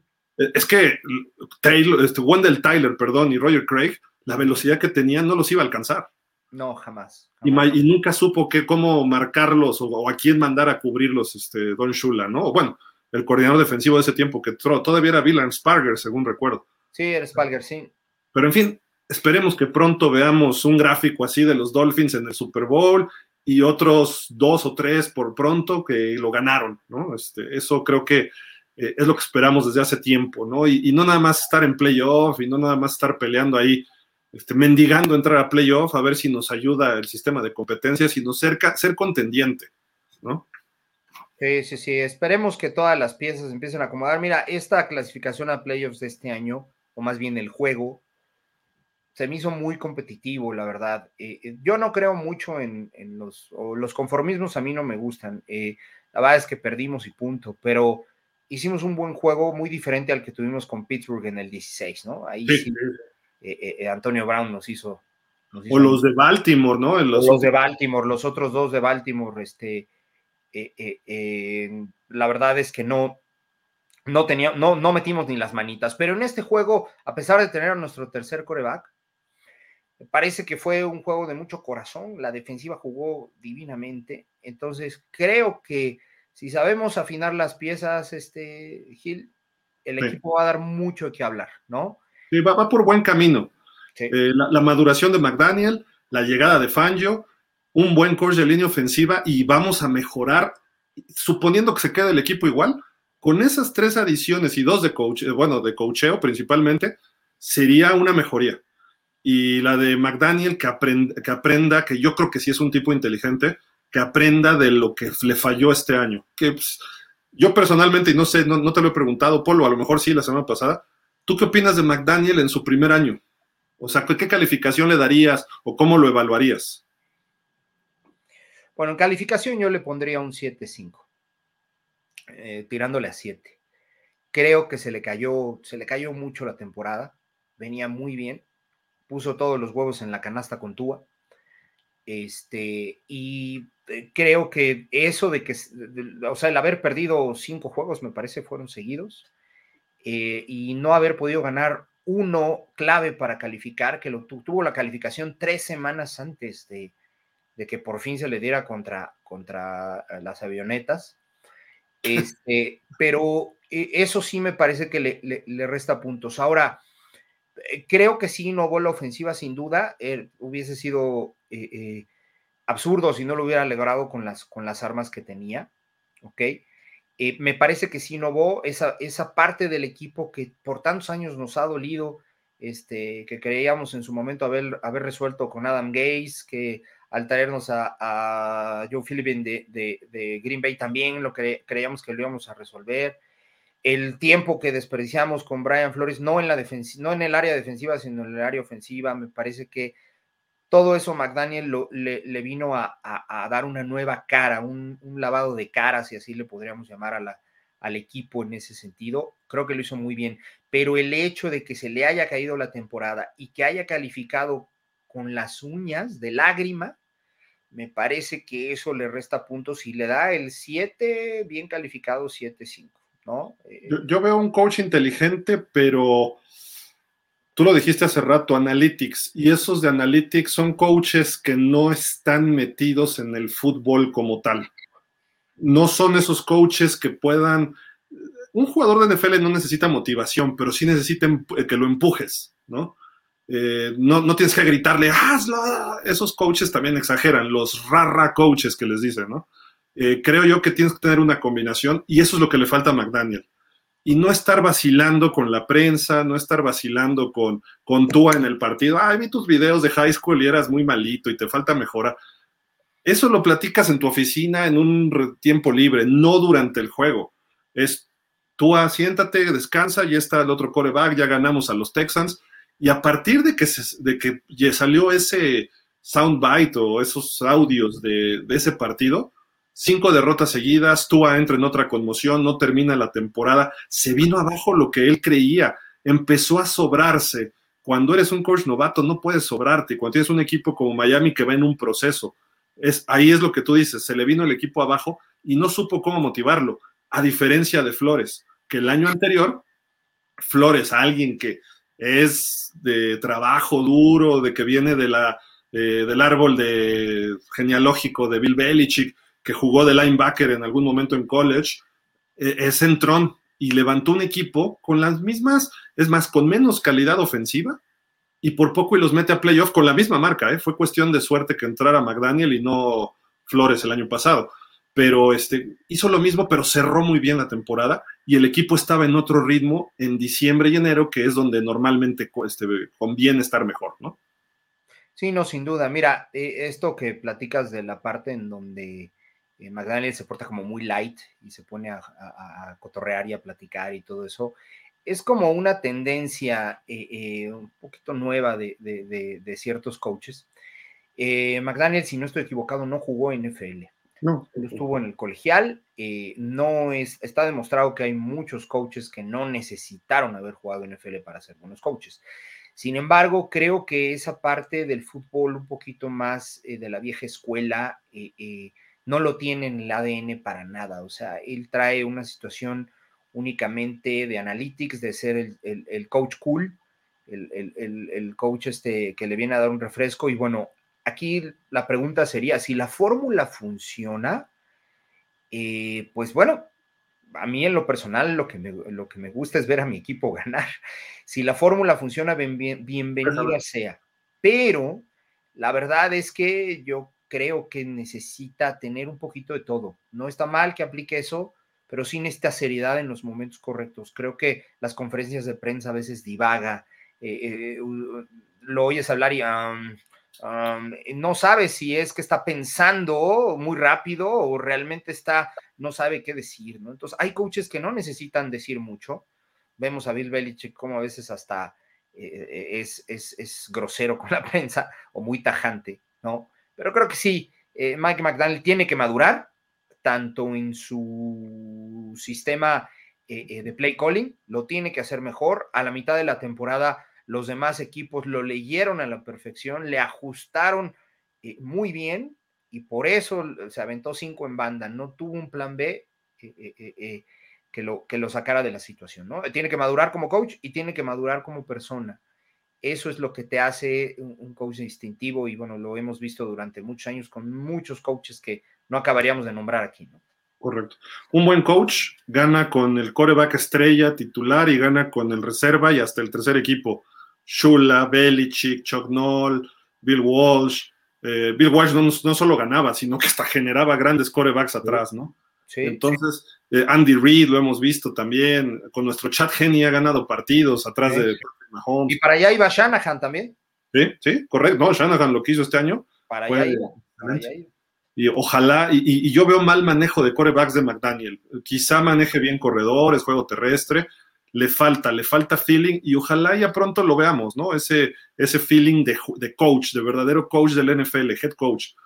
Y fallar en tantos retos, sí te pueden decir la jugada se vio no se vio, pero habla de, ese feeling y que tu coreback y que tus jugadores no estén al 100%, habla de feeling, de cocheo. Y si es necesario, estoy viendo más un Jason Garrett que un, eh, pues vamos a hablar de un, pues Siriani, Siriani de Filadelfia, ¿no? Que es un joven que ha trabajado en ofensiva y ve cómo maneja el equipo y es un tipo que se expresa y que dice las cosas y este cuate, como dices, en las conferencias empieza a anotan y se queda viendo la pantalla con la boca abierta así, y a lo mejor es muy inteligente porque se le nota y sus formas de responder. Quien usa el sarcasmo de esa forma es una persona inteligente, pero espero que no use sarcasmo al enseñar a coachar, ¿no? Y, y que pueda descubrir talento y que pueda sacarle el talento a los jugadores. Está bien, eh, si, si llega un buen coach de línea, un este, Mike Monchak, Bebel, Monchak y Fangio, junto con Welker, si se queda Madison, y ellos dices, es un buen staff. Porque hay experiencia que a lo mejor él no la tiene, pero él puede delegar esa experiencia y aprender de ellos, que creo que eso puede hacer. Por eso le veo algo positivo a Miami. Y repito, si llega un Monchak o alguien de ese nivel, y con el equipo que tenemos nos va a ir mejor el año que entra. No sé si seamos campeones divisionales no puedo decir que Super Bowl hay que ver contrataciones y eso, pero nos va a ir mejor de un funcionamiento del equipo por el nivel de coacheo de todo el staff, ¿no? Os iría mejor incluso o a pesar de tú, ¿eh? Correcto, correcto. Vámonos a leer comentarios para irnos rapidón. Oye, Kravitz dice, se logró Fangio en los Dolphins. Ahora el amigo de Fer dará la alegría de traer a Rodgers. Uf, sorry, se va Gesicki. Teron Jones, Teddy, Pro Football Focus. Ese sí va a doler que nos deje y se va. Cedric pinta bien el año. Go Fins. Correcto. Dice por acá Roger Kravitz también. Se cumplió recién el primer año de McDaniel. ¿Qué opinan en general de su desempeño? Ah, mira, la pregunta que acabamos de hacer. En lo personal fue bueno, pero se le exige mejorar no solo para llegar a playoffs. Ocupamos ganar un supertazón. Dice, finalmente no vi el Pro Bowl. ¿Qué me pueden decir de la actividad de los Miami Dolphins que jugaron? Solo he oído malos muy malos comentarios de ese evento. Saludos Gil, Javi, Antón, Isra y a todos. Pues no, llegaron los demás, pero bueno, acá andamos con gusto, este, Roger. Pues ya, ya también platicamos un poquito, ¿no? Del, Pro Bowl. Por ahí no sé si viste, eh, Tariq Hill entró, eh, estaba en el flag football y lo pusieron de defensivo. Y entró y le bloqueó un, pase a Kirk Cousins y estaba que brincaba de alegría, hombre, pero bueno, es tochito finalmente, ¿no? es, divertido para el que lo juega. Lo que no me gusta es que sacas a los gordos de la ecuación. ¿Para qué los llevas? ¿Para qué reclutas gordos si no van a jugar? O ponlos a atrapar pases, ¿no? Hazlo dinámico y mete a todos. Gordo, ¿no? Pues bueno. Digo, para hacerlo más divertido, ¿no? Podría ser, podría ser. Que le mande un pase Derek Carr a Terron Armstead y que lo esté cubriendo Bousa. Estaría interesante ver eso, ¿no? Julio César Ortega, por favor ya lleguen que tengo que cenar. Ya, Julio, ya, ya estábamos a acabar, espérate. Junior Borjas dice, buenas noches, pronósticos para la siguiente temporada, de acuerdo a lo que hoy estamos viendo que se da, que se da con el equipo y posibles contracciones de la agencia libre que pudiera tener el equipo. Estamos ahorita, eh, falta todavía mes, un mes para la agencia libre, un poquito más de un mes. Entonces, hay opciones, hay opciones interesantes, pero pronóstico, más que pronóstico, yo lo tiraría como objetivos, Polo. Miami tiene que ganar de 10 para arriba el año que entra tienes que tener consistencia en la posición de coreback y mejorar línea ofensiva. Al traer a Fangio, si es que se concreta ya finalmente, que yo creo que sí, pues tu defensiva tiene que entrar, para mí, top 5, ¿eh? por lo que el talento que hay. Quizá al principio no entiendan algunos esquemas o cosas así, pero debería pues, empezar a jugar un top 5 esta defensiva. Sí, sin duda. Mira, emitir un pronóstico es un poquito complicado. Sí se puede hablar de objetivos, tienes razón, arriba de 10 es lo menos. E incluso yo me atrevería a decir que se tiene que competir la división. Se hablaba mucho esta, esta temporada que está por culminar, que Miami iba a competir la división junto con, con Buffalo. Y la realidad es que después de la fecha 9 o 10 se vio que ya no los íbamos a alcanzar, ¿no? Incluso tuvimos ahí la sombra de Nueva Inglaterra todo el tiempo, ¿no? Entonces, este, eh, me parece que de alguna manera eh, va a ser muy complicado eh, si es que no se tiene, no se pelea la división. Búfalo es un equipo que va a sufrir algunos cambios, no va a poder retener a todos, ¿ok? Y sí creo que moralmente están un poquito apagadillos, ¿no? Entonces, sí creo que, que, que Miami tiene que pelear la división. No me animo a un pronóstico todavía, pero sí, sí tiene que estar peleando la división. Pues sí, totalmente de acuerdo. Ah, se me trabó aquí esto.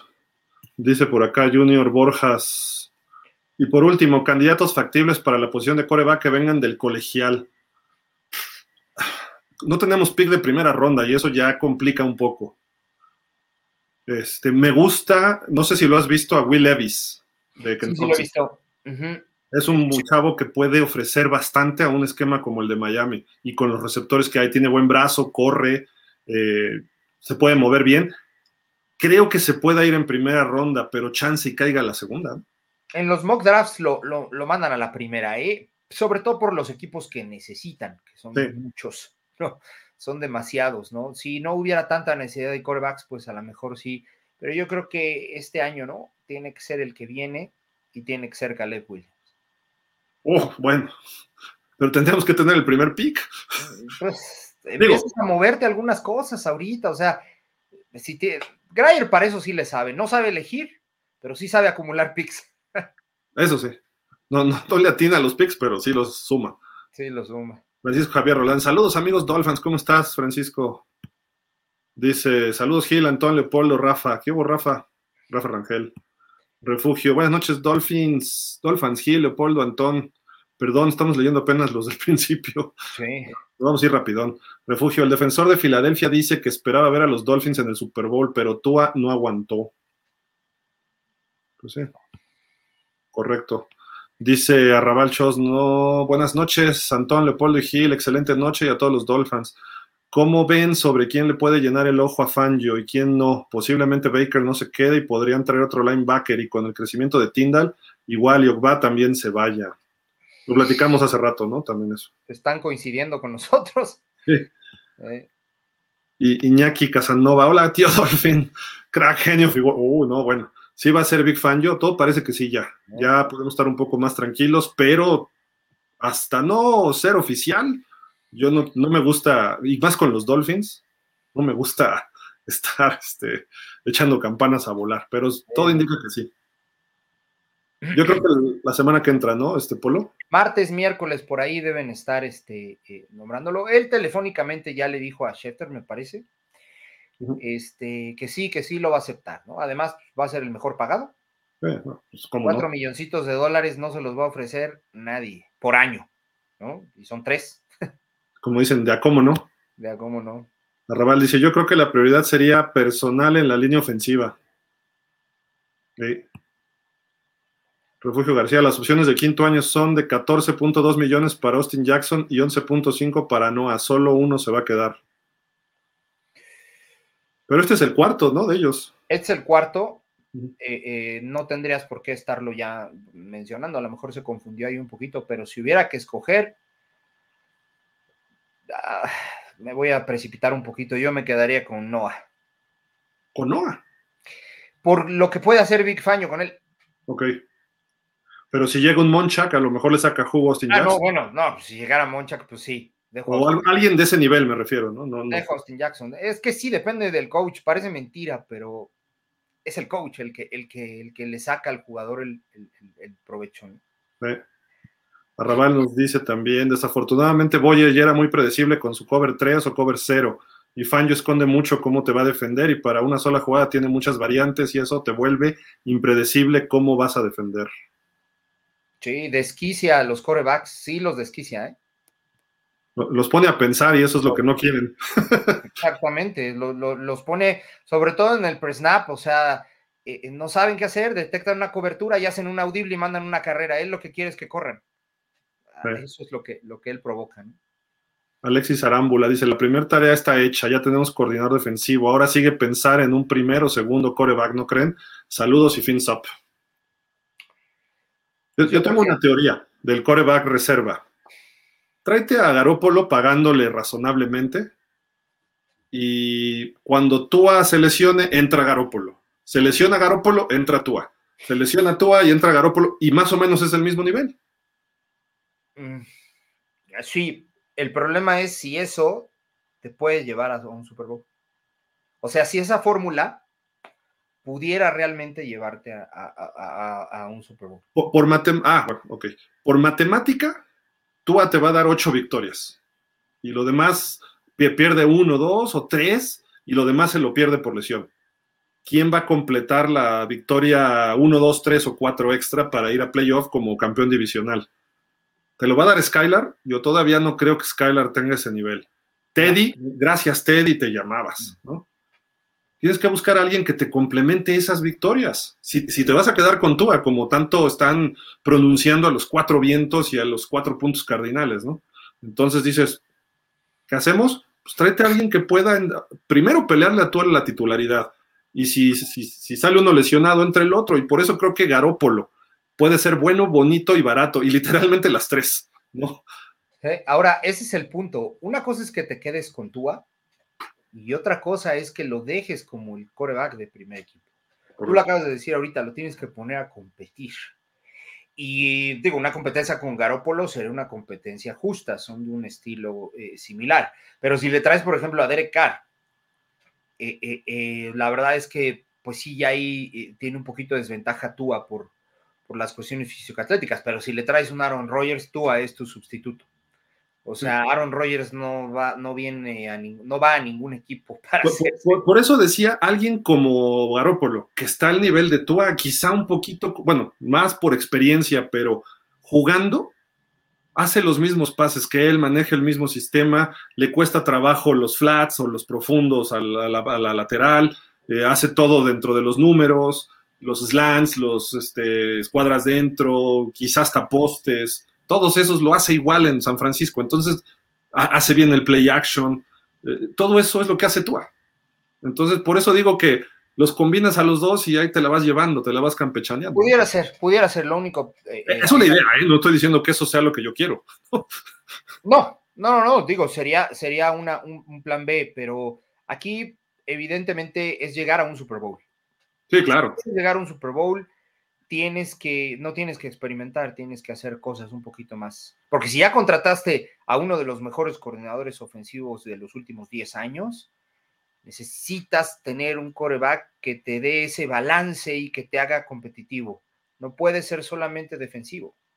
Y que, que, un partido cerrado contra los Chargers o contra Buffalo, sepas que ese coreback te va a hacer la serie final con balazos entre tres defensivos o el pase al flat para que lo atrape, se salga y deje el puesto a la distancia para un gol de campo, ¿no? Sí, y actualmente eso, solamente lo vemos con Mahomes o con Rogers, no hay más. O con Quizá ¿no? Burrow, ¿no? Trevor Lawrence, ¿eh? Ojo. Y Trevor Lawrence. Mi muchacho Herbert también puede hacerlo. Hay varios que pueden hacerlo. Obviamente todavía están en desarrollo que se vea, ¿no? Pero... Grandizer dice, oye, por favor presiona el botón me gusta.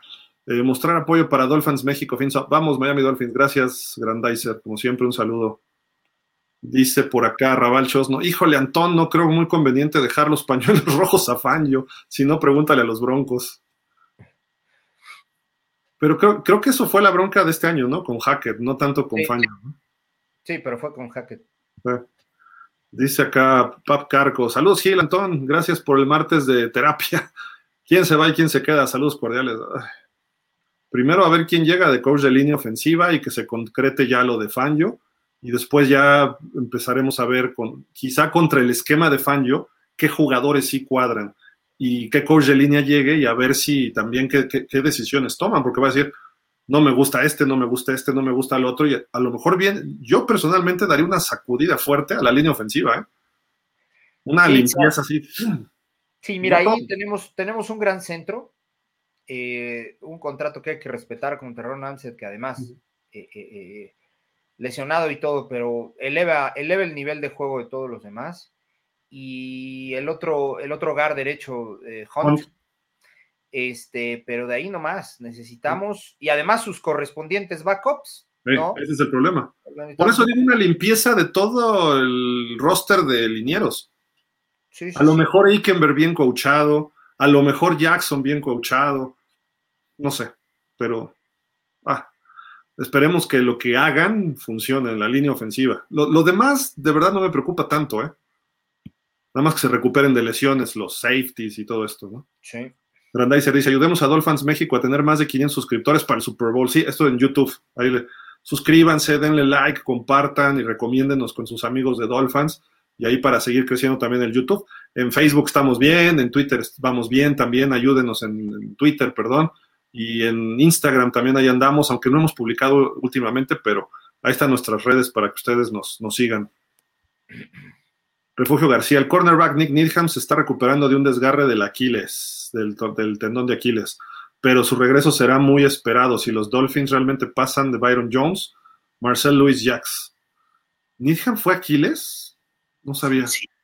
¿No había sido rodilla? Y no, es Aquiles y es similar a lo de Byron. Entonces, son lesiones de las que el perímetro no se recupera con tanta facilidad. ¿eh? No, ya, esas sí son dañacarreras, ¿eh?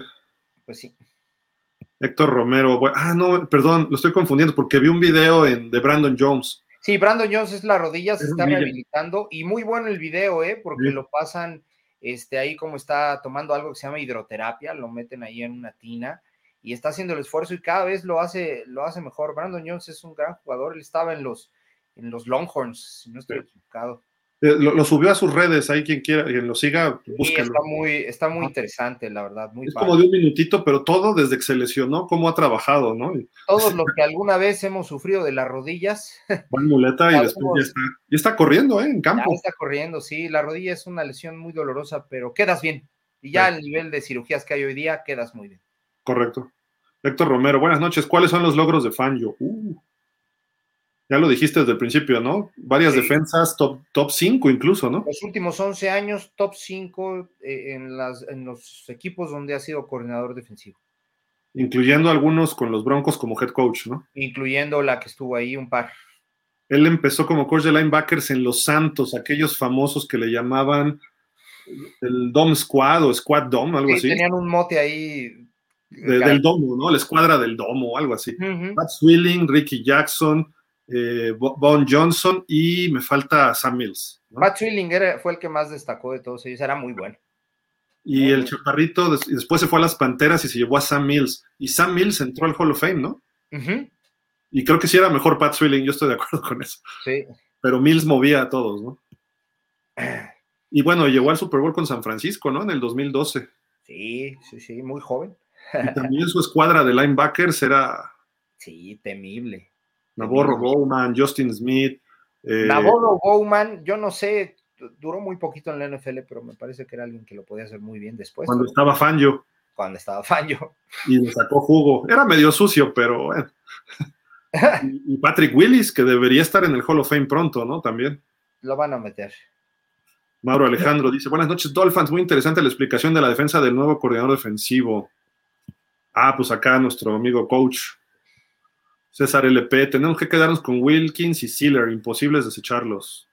Sí. Javi, ¿qué onda? Te estuvimos esperando, Javi, ¿qué onda? Hola a todos, con la llegada de Fangio, pese a tener a Tua, se puede ser campeón si la defensa llega a jugar como los Ravens del 2000 o 2002. No, no creo. No, no.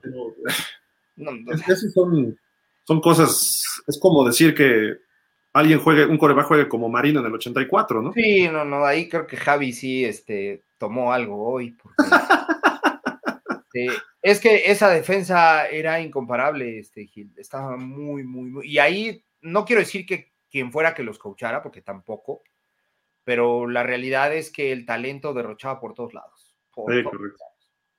Sí, sí, sí, ese equipo estaba redondo. Todo, todo. Ganaron incluso con un coreback ahí medianito. Creo que fue Trendilfer, ¿no? ¿Quién fue? Sí. De, hecho, y, estaba novato Jamal Lewis de corredor. Eh, a la cerrada estaba Shannon Sharp. Estaba Shannon Sharp, que ya estaba en el ocaso. Ajá pero de la línea defensiva estaba Tony Siragusa. Sí. Que tenías un super tackle nariz. Sí, que, apoyaba todavía a Ray Lewis atrás, ¿no? Sí, sí, sí. Y estaba Peter Bolwer, era el linebacker. Ay, no me acuerdo de todos, pero. Habría que verlo, pero, pero el perímetro era de alto nivel. Era bueno. Tampoco nada del otro mundo, ¿eh?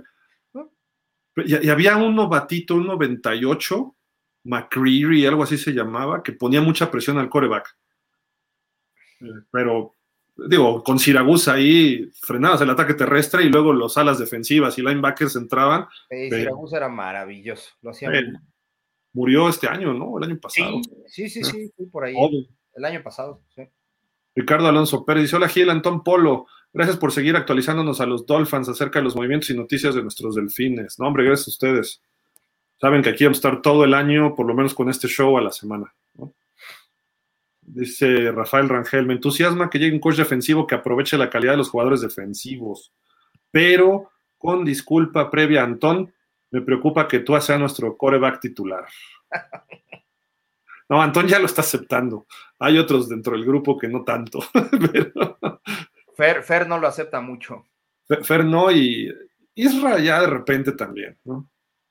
y, lo aceptan por las lesiones, no por el talento, que yo voy más allá de las lesiones y digo, el talento de Tua no es de Super Bowl, es un talento de playoff, como este año, que nos llevó a playoff con lo que hizo. Pero ve los corebacks que están ahorita en el Super Bowl y pues, no, no está en ese nivel Tua, ni creo que llegue a ese nivel. Sí, pero también lo hablábamos hace ratito, ¿no? Este, la mejor habilidad es la disponibilidad. Correcto y por ahí haciendo un comparativo breve de, con Kirk Cousins en donde lo han golpeado, eh, hay un video en donde se ve 15 impactos que le dan similares a los de Tua y en ninguno se conmociona, sea porque sabe caer, sea porque su fortaleza física le ayuda. Y vemos a Josh Allen brincar a los jugadores y embestir, y, o sea, un coreback no tiene por qué estar limitadito a la bolsa y los corebacks de nueva generación tienen que ir para adelante y golpear y aventarse, ¿no? Y Tua no, lamentablemente su peor eh, o su no habilidad, sé que el término no existe, pero su no habilidad es la no disponibilidad. Entonces, si no está disponible, no sirve que sea preciso. Además, no te permite esa consistencia o continuidad, porque empiezas a mejorar, a mejorar y ¡pum! te lesionas. Y aunque no lo parezca, muchas veces es empezar desde abajo otra vez. Entonces empiezas a subir. A veces regresas en gran forma, como regresó después de la primera conmoción Tua, y tuvo, pues vamos a decir, suerte que venía esa parte blanda del calendario y retomó confianza, pero cuando vino la fuerte ya no pudo, ya no pudo Tua, ¿no? Entonces, no te permite esa, esa línea ascendente de, en lo que se refiere pues a tu desarrollo, a tu crecimiento, a aprendizaje. Y pues lo vemos, por ejemplo, Trevor Lawrence mal coach el año pasado y lo que digan y manden. Eh, este año no se ha perdido, creo que ningún partido, hasta donde yo sé. Joe Burrow se perdió su primera temporada, pero desde entonces ahí sigue. Patrick Mahomes este año estuvo todo el año, si no mal recuerdo, y pues está en el Super Bowl. Josh Allen igual. ¿Mandé? Josh Allen igual. Josh Allen. Y Josh Allen es de contacto. Es de contacto. Entonces digo, eso, eh, y, y, vemos las listas de todos los tiempos de los mejores corebacks pues todos tienen una o dos lesiones en su carrera que sí, se perdieron una temporada por aquí y por allá, pero estuvieron siempre. Y se rompen récords porque estás jugando. Y mientras más juegas, más va a sonar mal, ¿no? Más mejoras, ¿no? Este, más mejor, no, no, no, vas mejorando, obviamente, ¿no? Entonces, pues en sí, fin. pero en el momento en el que te lesionas también arrastras al equipo contigo, o sea, porque tienen que adaptarse a un nuevo coreback, eh, eh, al suplente, etcétera, etcétera, y te llevas con él al equipo. Entonces, eh, sí, vuelvo a lo mismo, hay que estar disponible para poder figurar. por ahí hay una estadística en donde lo marca como el rating número uno, pero tuvo menos juegos, entonces ni siquiera es una estadística, estadística válida. Correcto. O sea, la proporción no, no, no da igual. ¿no? Jürgen Max dice, Patrick Sortain será coach de backs defensivos en los Seminoles. Ahí está, sí, es cierto. Gracias, gracias, Jürgen. Dice Vic Espinosa, hola, buenas noches, llegando tarde, cae de nuevo con el coordinador defensivo. Vic, ya lo dijimos 20 veces. Ricardo Alonso Pérez dice, es curioso que, pero en las sesiones de Dolphins es de puro aprendizaje para mí, ya que soy un Dolphin que me alejé por 20 años de las transmisiones y noticias de los Dolphins, ni seguía los partidos. Pero ¿por qué haces eso, Ricardo? A ver, podemos tener una temporada de 1-15 en el 2007, pero ves los 16 partidos. Ahí sí no, no, no, te lo perdono. no, hay que, hay que ser fiel al equipo siempre, ¿no? Digo, no, no, digo que no seas fiel, perdón, se, entendió mal. Me refiero que hay que estar siempre viendo al equipo, ¿no? Aunque estén las malas, aunque estés haciendo berrinches, pero hay que verlo. Refugio García, Miami podría ahorrar 13.6 millones de dólares en espacio límite liberando a Byron Jones. Pues ya, ya, adiós, gracias, bye con una designación posterior al primero de julio. Ah, bueno, ok. En, cuatro meses lo echamos. No es demasiado fácil conectar los puntos aquí después de que John se cortó, pero bueno. Dice Ricardo Alonso Pérez, dada la sequía que habían tenido, solo prendía el televisor en playoffs todos estos años, pero con grandes ausencias de mis delfines. Sí, Ricardo, no, no lo hagas. Y aunque venga un mal año este o el que sea, pues tú ve a los Dolphins, aunque sea un rato, ve el highlight, ve el resumen, ve las notas, ahí en tu trabajo un rato y ya, ¿no? O sea, no, te digo que estés sentado en el televisor todo el día, como estamos los loquitos del fútbol, ¿no? César LP, yo vi mejor a Phillips, ahí sí no concuerdo contigo, Anton, Phillips va en aumento y cañón. ¿De qué dijo? De Chase Young, ¿no? Sí, y que había tenido mejor temporada en su primer año que en el segundo. Ah, ok, ok. Sí, cierto, cierto. Jürgen Max, Arizona tenía prevista una segunda entrevista para mañana miércoles con Flores, pero se decidió el lunes por ser el coordinador defensivo de Minnesota. Yo creo que ahí hay gato encerrado, ¿no? Con lo de Flores, pero bueno. Sí, sí, sí. Refugio García, la NFL está planeando tener una conversación activa este offseason sobre la posibilidad de prohibir el hip drop tackles, las hip drop tackles, según el chairman, que es marketing. Chairman marketing, sí, de la NFL, Allen, Allen Steels. Ajá. Es que eso por la lesión de Tony Pollard, pero pues ya que se vuelva tochito, ¿no? Porque eso es imposible evitarlo, ¿no? O sea, si te va el corredor y ya no te puedes aventar a la cintura porque le vas a romper el tobillo, pues entonces, pues anota. Y si te astiras para jalarlo de arriba, es horse collar. Y si lo empujas y se sale del campo, van a marcar foul personal. O sea, porque ya estaba muy fuera. O sea, por Dios, pues digo, Obviamente es parte del juego, es parte del juego, es un deporte de colisión, no es un deporte de contacto y hay que entenderlo, así lo decía Vince Lombardi, ¿no? Hay que entenderlo, hay que entenderlo por ahí. Ahora bien, que se pretenda eh, eh, proteger pues, al jugador, pues bueno, pues bueno. porque finalmente es una carrera profesional, pero le quitas mucho sentido al juego. Creo que eh, de verdad deben de, lo decías tú en el programa pasado, hay árbitros que marcan de una forma en en la temporada y en los playoffs dejan jugar un poquito más, dejan que el juego, o sea, puede que sea que ven un holding, pero no los van a poder marcar todos, si no, cada jugada habría castigo, ¿no? Entonces, eh, tienen que dejar que el juego fluya un poquito más. Entonces, este tipo de situaciones me parece que, se deberían quedar nada más ahí en posibilidad. El juego ya ha perdido mucho, creo yo, desde el momento en el que protegen con tanta, tanta, tanta eh, insistencia al coreback, ¿no? Entonces, pues bueno, habrá que ver. Julio César Mercado Trujillo dice: Buenas noches, qué buena aportación de Polo con respecto a los esquemas defensivos de Fangio. El linebacker medio pudiera ser el linebacker TJ Edwards de Philadelphia Eagles, agente libre en el 23. Mm, podría ser. Podría ser. César LP pregunta a Dolphins: el Chita, ¿cómo lo ven según su edad? ¿Va en aumento o ya va para abajo? Por ejemplo, ¿puede ser aún más rápido o ya esa velocidad va a ir decayendo? Más rápido. No creo que, decaiga, ¿eh? ¿eh? ¿Tiene 27 años? No, no sé exactamente, ya le pega al 30, ¿no? No, no, creo que tiene 27. A ver, vamos a checarlo rápido. Tairik, ¿cómo se llama? Tairik. Oh. Tairik Hill H. Tairik Hill. Nos dice por acá 28. Los cumple. En marzo cumple 29. Mm, creo que todavía tiene un par de años buenos con ese mismo rendimiento. Y de pasado los lo, que le dura el contrato, Polo, ¿no? Sí, sí, obviamente los agentes cuando hacen los contratos analizan todo, ¿no? Y dentro de eso, pues también ven eh, eh, o la experiencia les ayuda a saber el tiempo de vida de un jugador, ¿no? Lo mismo hacen en otros deportes, ¿no? Pero el caso del fútbol americano es un poquito más marcado y sí, lo que le dura el contrato es lo que le va a durar, eh, en respuesta a la pregunta de César, en lo que le puede durar esa velocidad. No creo que decaiga, es alguien que se prepara muy bien, su masa muscular es verdaderamente impactante, digo, es compacta por, lo mismo de su tamaño, pero eh, eh, como bien sabemos los que muchos años practicamos este deporte o algún otro, la velocidad se concentra en, el, en la fuerza en el abdomen. Eh, una persona es más rápida o más lenta dependiendo la velocidad, que la fuerza que tenga en su abdomen. Entonces. Ah, yo pensé que en el tamaño te iba a decir, pues yo vuelo, soy como eh. Flash. y obviamente él da pasos cortos pero rápidos. Eso es lo que le, lo que lo hace, hace la diferencia, la rapidez que tiene para mover sus piernas, no la longitud que tiene.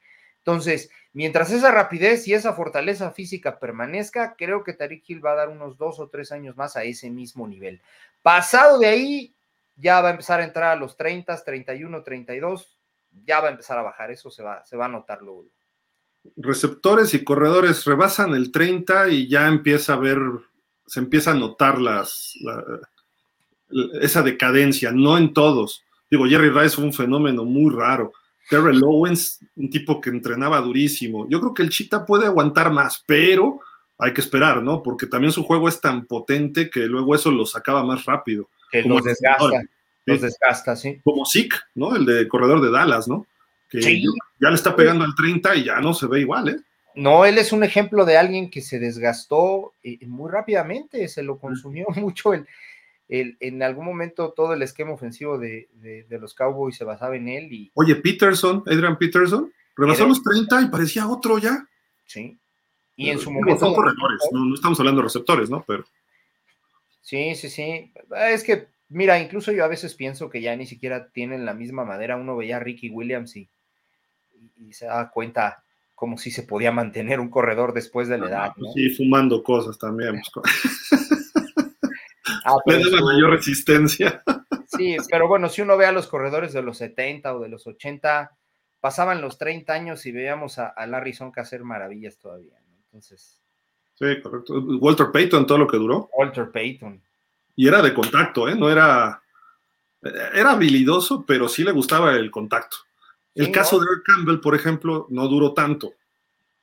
Sí, no, Eric Campbell no, no, no tuvo tanta duración, pero es que eran de impacto. Ellos eh, eh, se dejaban completamente ir, o sea, y de hecho eso, eso hacía que ganaran tres o cuatro yardas más el, que, que fuera ese contacto, ¿no? Y, de receptores de Miami, por ejemplo, yo veo al Chita lo más parecido a Duper, Mark Duper. Chaparrón, aceleraba muchísimo, solo que el Chita los cortes los hace todavía mucho más drásticos, ¿no? Duper le costaba un poquito eso. Él era muy bueno acelerando, pero Duper cuando le pegó a los 30 ya empezó a decaer. Eh, podemos hablar de un OJ McDuffie, que también a los 30 ya no fue el mismo. Mismo Randy Moss y todos esos grandes receptores. Entonces, sí hay que tener un poco de cuidado. Cuando rebasa los 30, ya tienes que analizar más a ese jugador porque no va a ser el mismo de su prime, de sus épocas idóneas. Todavía creo que el chiste está en su prime. En los últimos años de Kansas y ahorita, ideal. Ojalá en Miami le ponga corebacks que le destaquen su prime y que le den tiempo a esos corebacks con línea, ¿no? Y quizá eso pudiera ayudar a un Super Bowl. Y que, no entre, y que, no entre, los tres downs, o sea, eh, lo tienes que tener a lo mejor ahí en dos o en un down, o sea, también el meterle los tres downs, salvo que sea estrictamente necesario en un juego de playoffs en el último cuarto, pues sí lo metes los tres downs. Pero en un juego, a lo mejor hasta cierto punto controlado, o que está comenzando, meterle los tres downs es acabártelo. Y sí necesitas darle, darle su pausa a cada cosa. De acuerdo.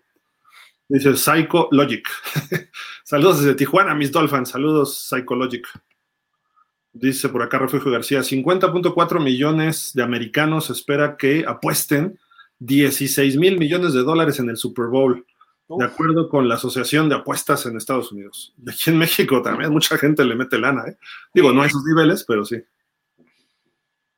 Yo no apuesto, la verdad, porque como siempre gano y barro a todos, no, no, no, les quiero robar. Fíjate qué chistoso, Polo, y les comento rápido. Yo, yo puedo hacer un pick de un juego y lo analizo y digo, ah, mira, pues veo a Filadelfia mejor, bla, bla, bla. Si le meto lana, pierden. O sea, soy el mala suerte. Algo ocurre y pierden. Pues avísale a quién, a quién vas a apostarle para que uno le apueste al otro. sí, mete mucha lana al otro. Eh. David Ruiz dice, buenas noches, Dolphins, igual, buenas noches. Manuel Nieto, que regresen a Solomon Kingley. Mm, a mí no me gustaba ese jugador. Fíjate que a mí sí. Lo que pasa es que estaba muy sobre, eh, con mucho sobrepeso y tenías que trabajarlo y se puso a trabajar fuerte, pero este, esta, estos nuevos coaches, ¡pum!, lo cortaron, ¿no? Creo no sé que dónde esté, ¿eh? la verdad es que ignoro dónde esté. No, no lo sé. Yo creo que está echándose unos tacos ahí en la. Seguramente. Pura, pura fibra. Vitamina T.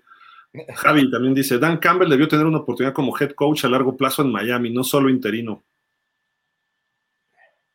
Híjole, Creo que sí, sí y no. Porque no estaba todavía listo del todo como está ahora. Y sabes que es, un coach que se va al lado contrario de, este McDaniel. Sí. Era mucho, ¡guau! Sí, yo, y jueguen como en la vieja usanza. Si le aportas como Detroit un muy buen staff alrededor, te va a funcionar.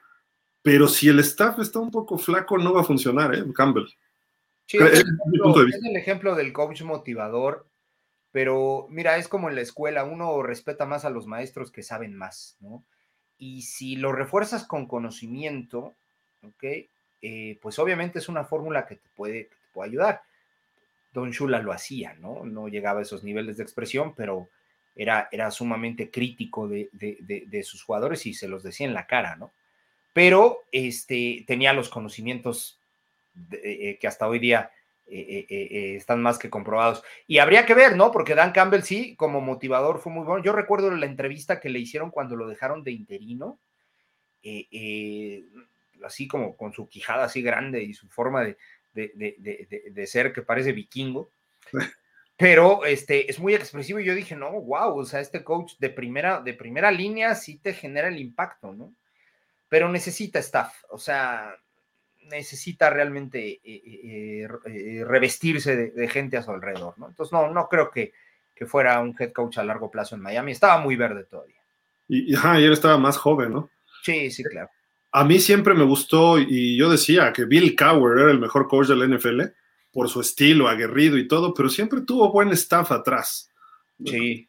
aunque le falló en el Super Bowl 30 Ron Earhart, era un gran coordinador ofensivo eh, que le sacaba jugo con lo que tenían. Y era un equipo del Smash Mouth Football que me encantaban esos Steelers. Y, eran unos duelazos con Miami, que Miami sacaba lo mejor ¿eh? en esas épocas.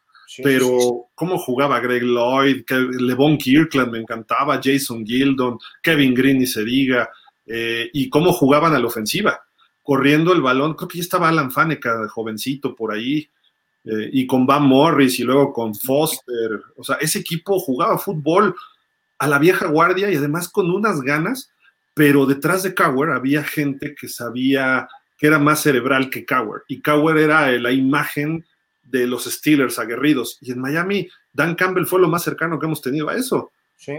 Pero sí, si le hubieras aportado buen staff, creo que hubiera sido buena, buena opción. Pero sí creo que en ese momento apenas estaba empezando de coach, ¿eh? llevaba unos cuantos años.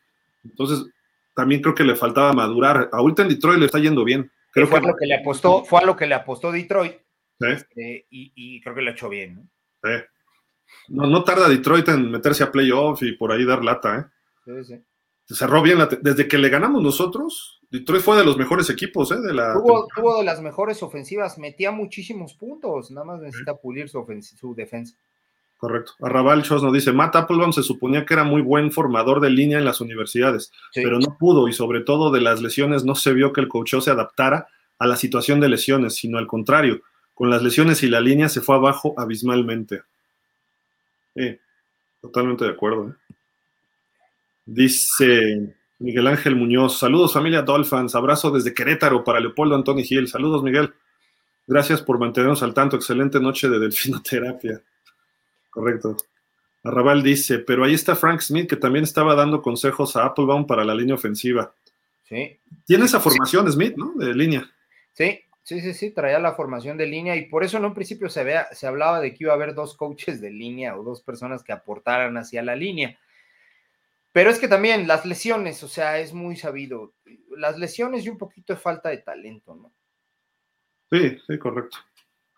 Ah, pero es esto que sigue. Dice Jürgen Max, aparte de Edmunds o Banderés, yo le echaría el ojo al linebacker de Filadelfia, TJ Edwards, agente libre de 26 años, mm. finalista del Butkus Award como mejor linebacker, líder tacleador de Philly con 159, eso no lo había visto. Y jugando el Super Bowl el domingo. Pues va a ser agente libre, sí sería buena idea, ¿no? Y, y si ganan es más fácil que salga, entonces, porque no le van a poder pagar a todos, ¿no? Sí. Y ellos van a tener el mismo problema que nosotros, solo que Jalen Hurts no tiene opción de quinto año porque no fue pick de primera ronda. Entonces van a tener que soltar billete en serio desde este año por Hurts, los, los Eagles. Sí, eh, sobre todo porque sí tuvo una temporada disruptiva. ¿eh? Alguien a quien nadie le apostó, a quien todo el mundo peluceó y ve, los tiene en el Super Bowl. Dice Refugio García, Barry Jackson, habló, Barry Jackson perdón, habló durante un tiempo, durante la última semana, con el receptor de los Dolphins, Eric Sukanma, sobre jugar tan pocas fotos. Ah. Pocas jugadas debe ser, ¿no? creo. Su, plan ahora y más. Lo último de la serie de Barry, ¿ok? Dice Francisco Javier Roldán. Yo repruebo a McDaniel. Uh, es que sí son bravos los Roldán. Yo, yo, sí le pongo también un 7, 7 y medio. Creo que algo así dije, ¿no? De su calificación, no me acuerdo. Alberto Marino, esperaría que en verdad McDaniel haya aprendido de lo que sucedió en la temporada, que se renueve esa mentalidad de que tantos años caracterizó a los Dolphins. Un equipo limpio de excelentes jugadores, extraordinarios partidos y no menos resultados. Son San Dolphin nos proteja, ok.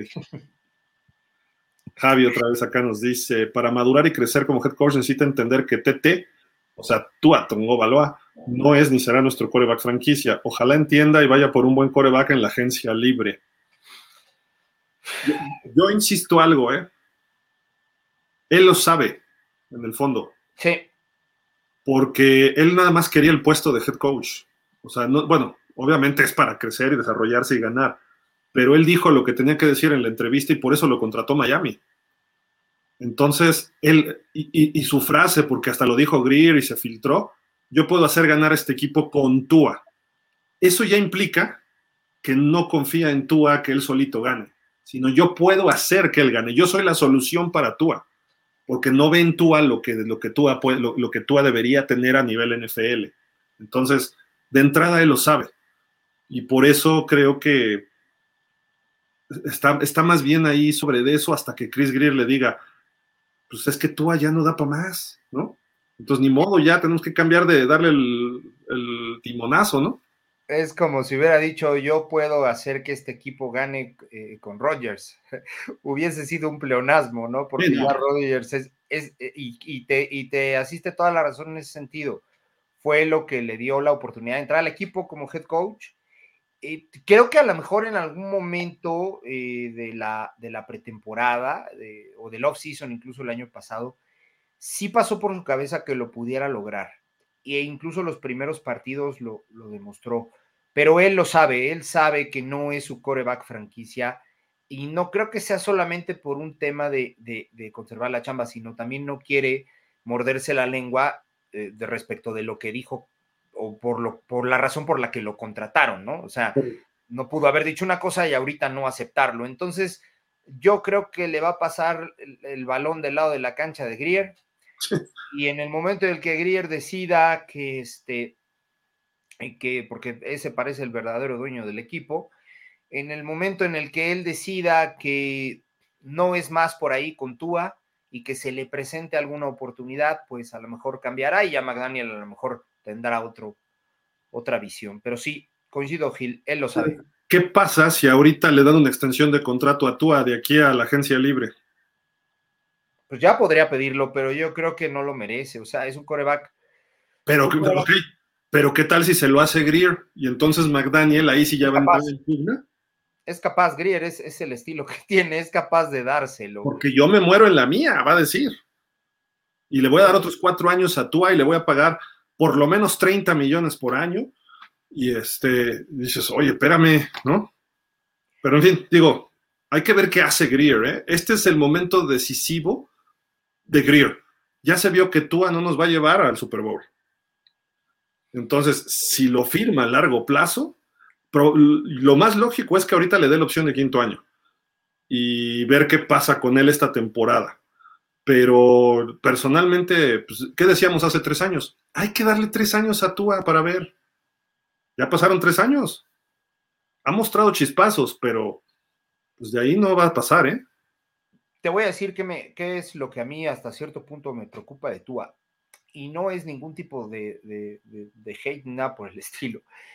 A mí me preocupa que tenga una buena temporada este año. Y va a sonar un poquito contradictorio, pero me preocupa porque eso haría que ni siquiera se diera la opción de quinto año, sino que le firmaran ese contrato. Y si después el ADN que tiene de ser propenso a lesiones vuelve a salir a relucir, perdón por la palabra, pero ya nos amolamos por el número de años que se le hubieran firmado, por la cantidad que le firmaron. Entonces... Ahí están los Cowboys con Prescott. Exactamente. Ese es un ejemplo claro de lo que puede pasar si tienes un coreback que tiene un año bueno y te, y te maquilla la situación, ¿no? Entonces, yo creo que tres años ya fueron suficientes para Tua. Eh, eh, no necesitarías ni siquiera contemplar la opción de quinto año. Y si te da una buena temporada el cuarto, perfecto. Incluso hasta, hasta yo buscaría hacer un trade por él. Si me dio una muy buena temporada este, eh, en su cuarto año, me metió a playoffs, me mandó a la final de la americana, etcétera, etcétera, etcétera. ¿Lo vendes bien? ¿Mande? ¿Lo vendes bien? Lo vendes muy bien, es más, hasta recuperas tu primera.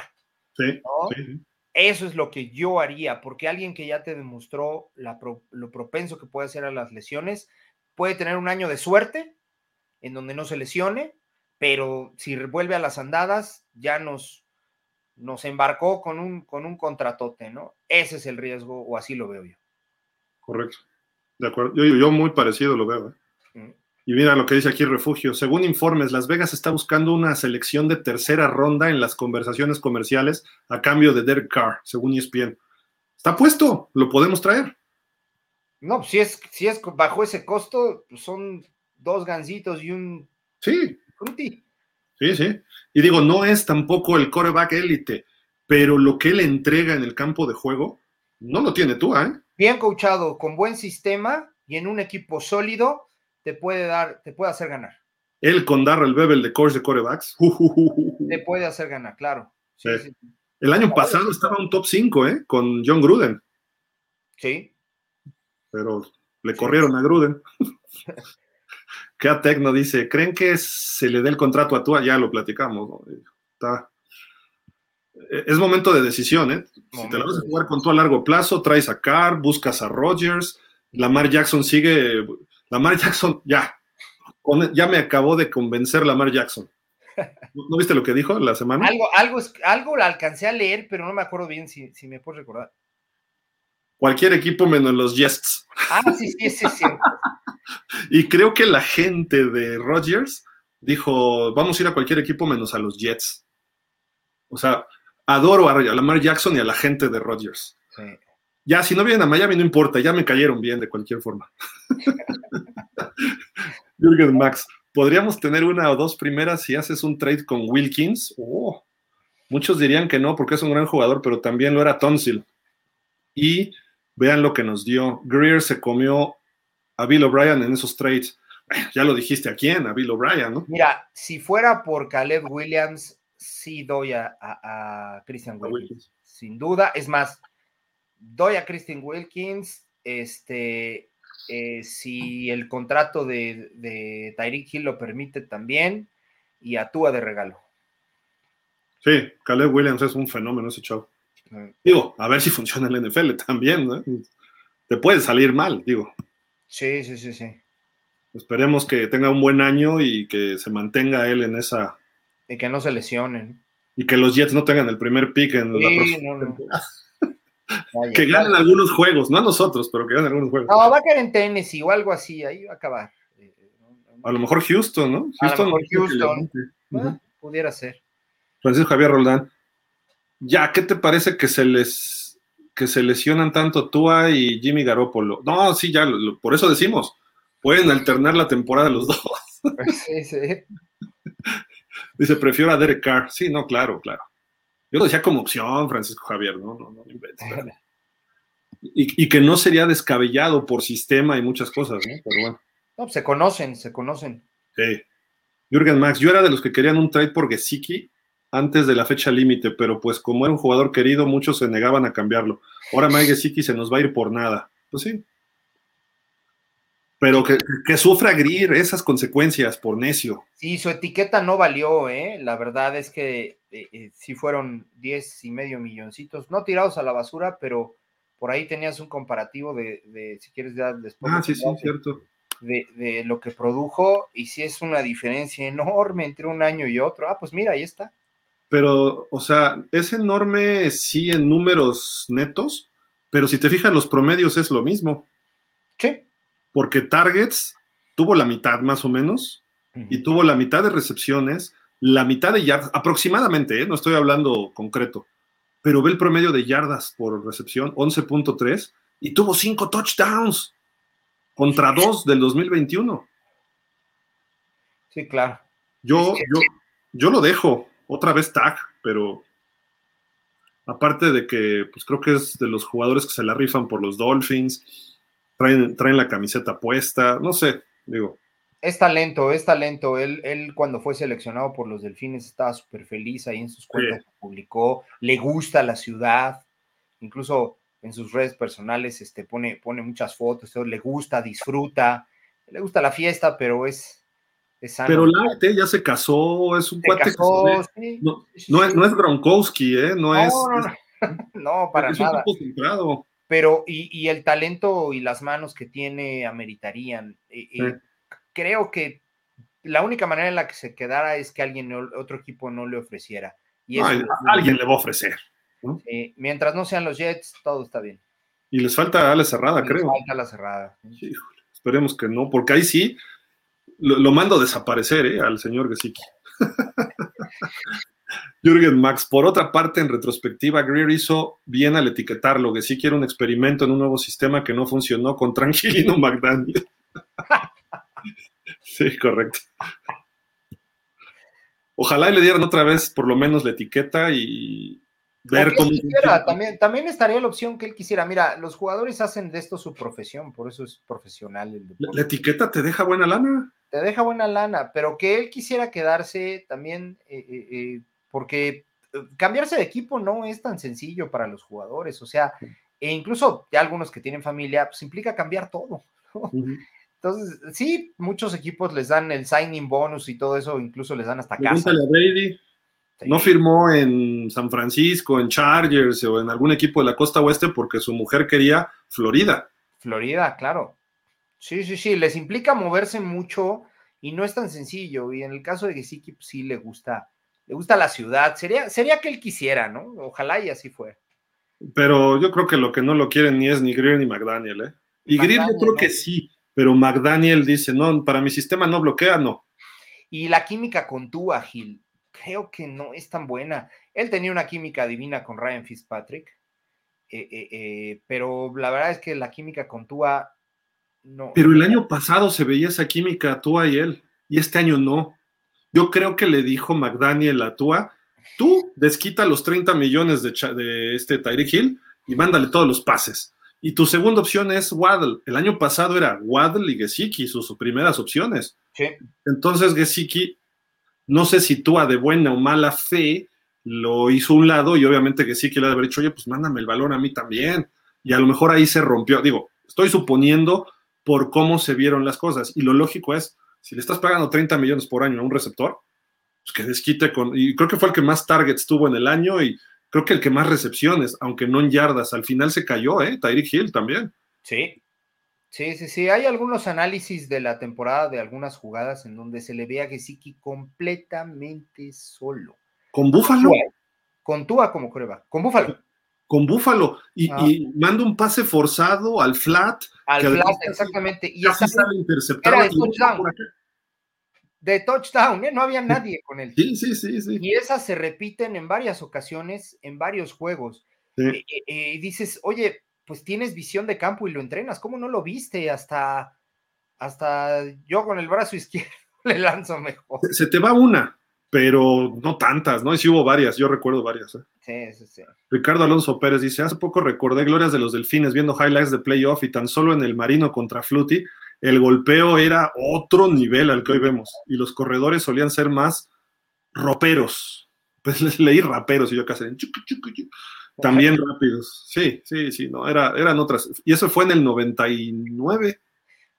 No, 98, playoffs no, 98, porque Flurry todavía jugó unos dos o tres años más ahí en, sí. en, en, Buffalo. Era el ejemplo de un coreback petit, pero con una gran movilidad. Sí, ¿no? Era un Kyler Murray, pero bueno. Refugio García. Miami selecciona corner en la segunda ronda, según el mock draft de Matt Miller. Este cuate está en el Bleacher Report, ¿no? Sí. Dice, los delfines, el linebacker de los delfines, Channing Tyndall, dice que luchó con el libro de jugadas. Ah, eso sí lo estaba leyendo hoy, por la mañana. Eh, no, le, no le entendió al sistema de Boyer. Pues si viene de Georgia, ahí era un sistema muy complejo, ¿no? No, no lo sé. nadie le entendía a Boyer, quizá. no solo él, sino todos. David Dede dice, vamos, Dolphins, sí, vamos, vamos, venga. Y Rodolfo Martínez, la última. Buenas madrugadas, Dolphins, aquí como siempre escuchando el mejor programa de análisis de americano. Gracias, Rodolfo. Gracias, gracias. Pues, Polo, ya acabamos. Eh, Listo. Se tocaron todos los temas pendientes de los Dolphins.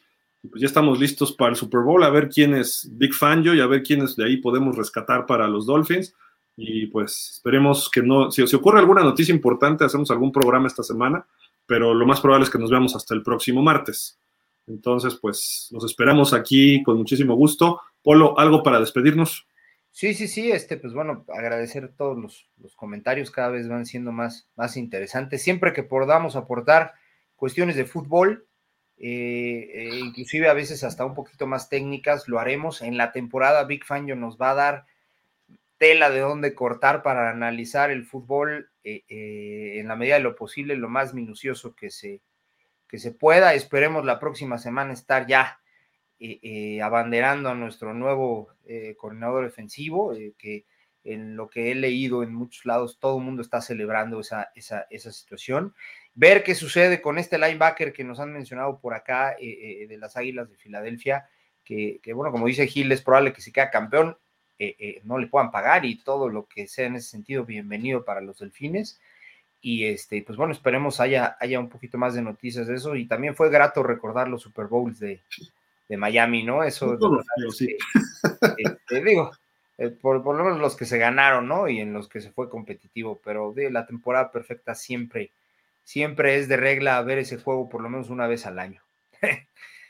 Sí, de acuerdo, de acuerdo. Creo que pues por ahí vamos a, esperar próximos años vamos a, ver si Miami puede levantar el vuelo, ¿no? Depende de dos, dos tres factores, ¿eh? no, se necesita mucho ahorita, pero que aparte esos dos que lleguen, que hagan clic correctamente. Mira lo que dice Jürgen Max, acaba de entrar. Ya nos íbamos, Jürgen, pero como está chistoso tu comentario, dice, Tyndall se ve que es medio bruto, porque hay videos que Nakobe Dean, el linebacker titular de Georgia, donde le ponen unas regañizas por estar fuera de posición, sí, en un bowl creo incluso, ¿no? Sí, pero eso es normal, vas madurando. Cuando hay eh, cuestiones atléticas que, las traes ya, maduras. Eso no, eso no importa. Creo que no. Pues vámonos, vamos a descansar. Buenas noches a todos, gracias. Este, gracias, Polo, como siempre, nos vemos el próximo martes. Eh, y los invitamos a que sigan la cobertura de pausa todos los días hasta el viernes. Vamos a tener programa 5 o 6 de la tarde eh, con enviados. Está ya Dani y está ya Aarón nos están pasando reportes, chequen las redes sociales de pausa porque ahí estamos subiendo los videos que ellos generan desde allá, subiendo fotos, etcétera.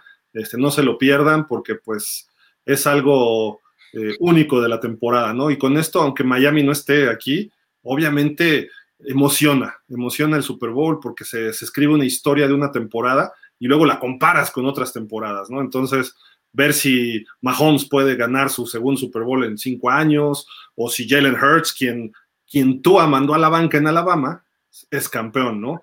Entonces, ese tipo de cuestiones va a ser interesante analizarlas la próxima semana y amarrar a Big Fangio y linebacker, eh, ver si Chad Henney puede levantar el trofeo Lombardi, etcétera, ¿no? Pero bueno, muchísimas gracias, gracias Antón, a nombre del buen Javi, de Isra, de Fer, que no pudieron estar hoy con nosotros, les damos las buenas noches y pues Polo, vámonos, como siempre, diciendo fins up, ¿no?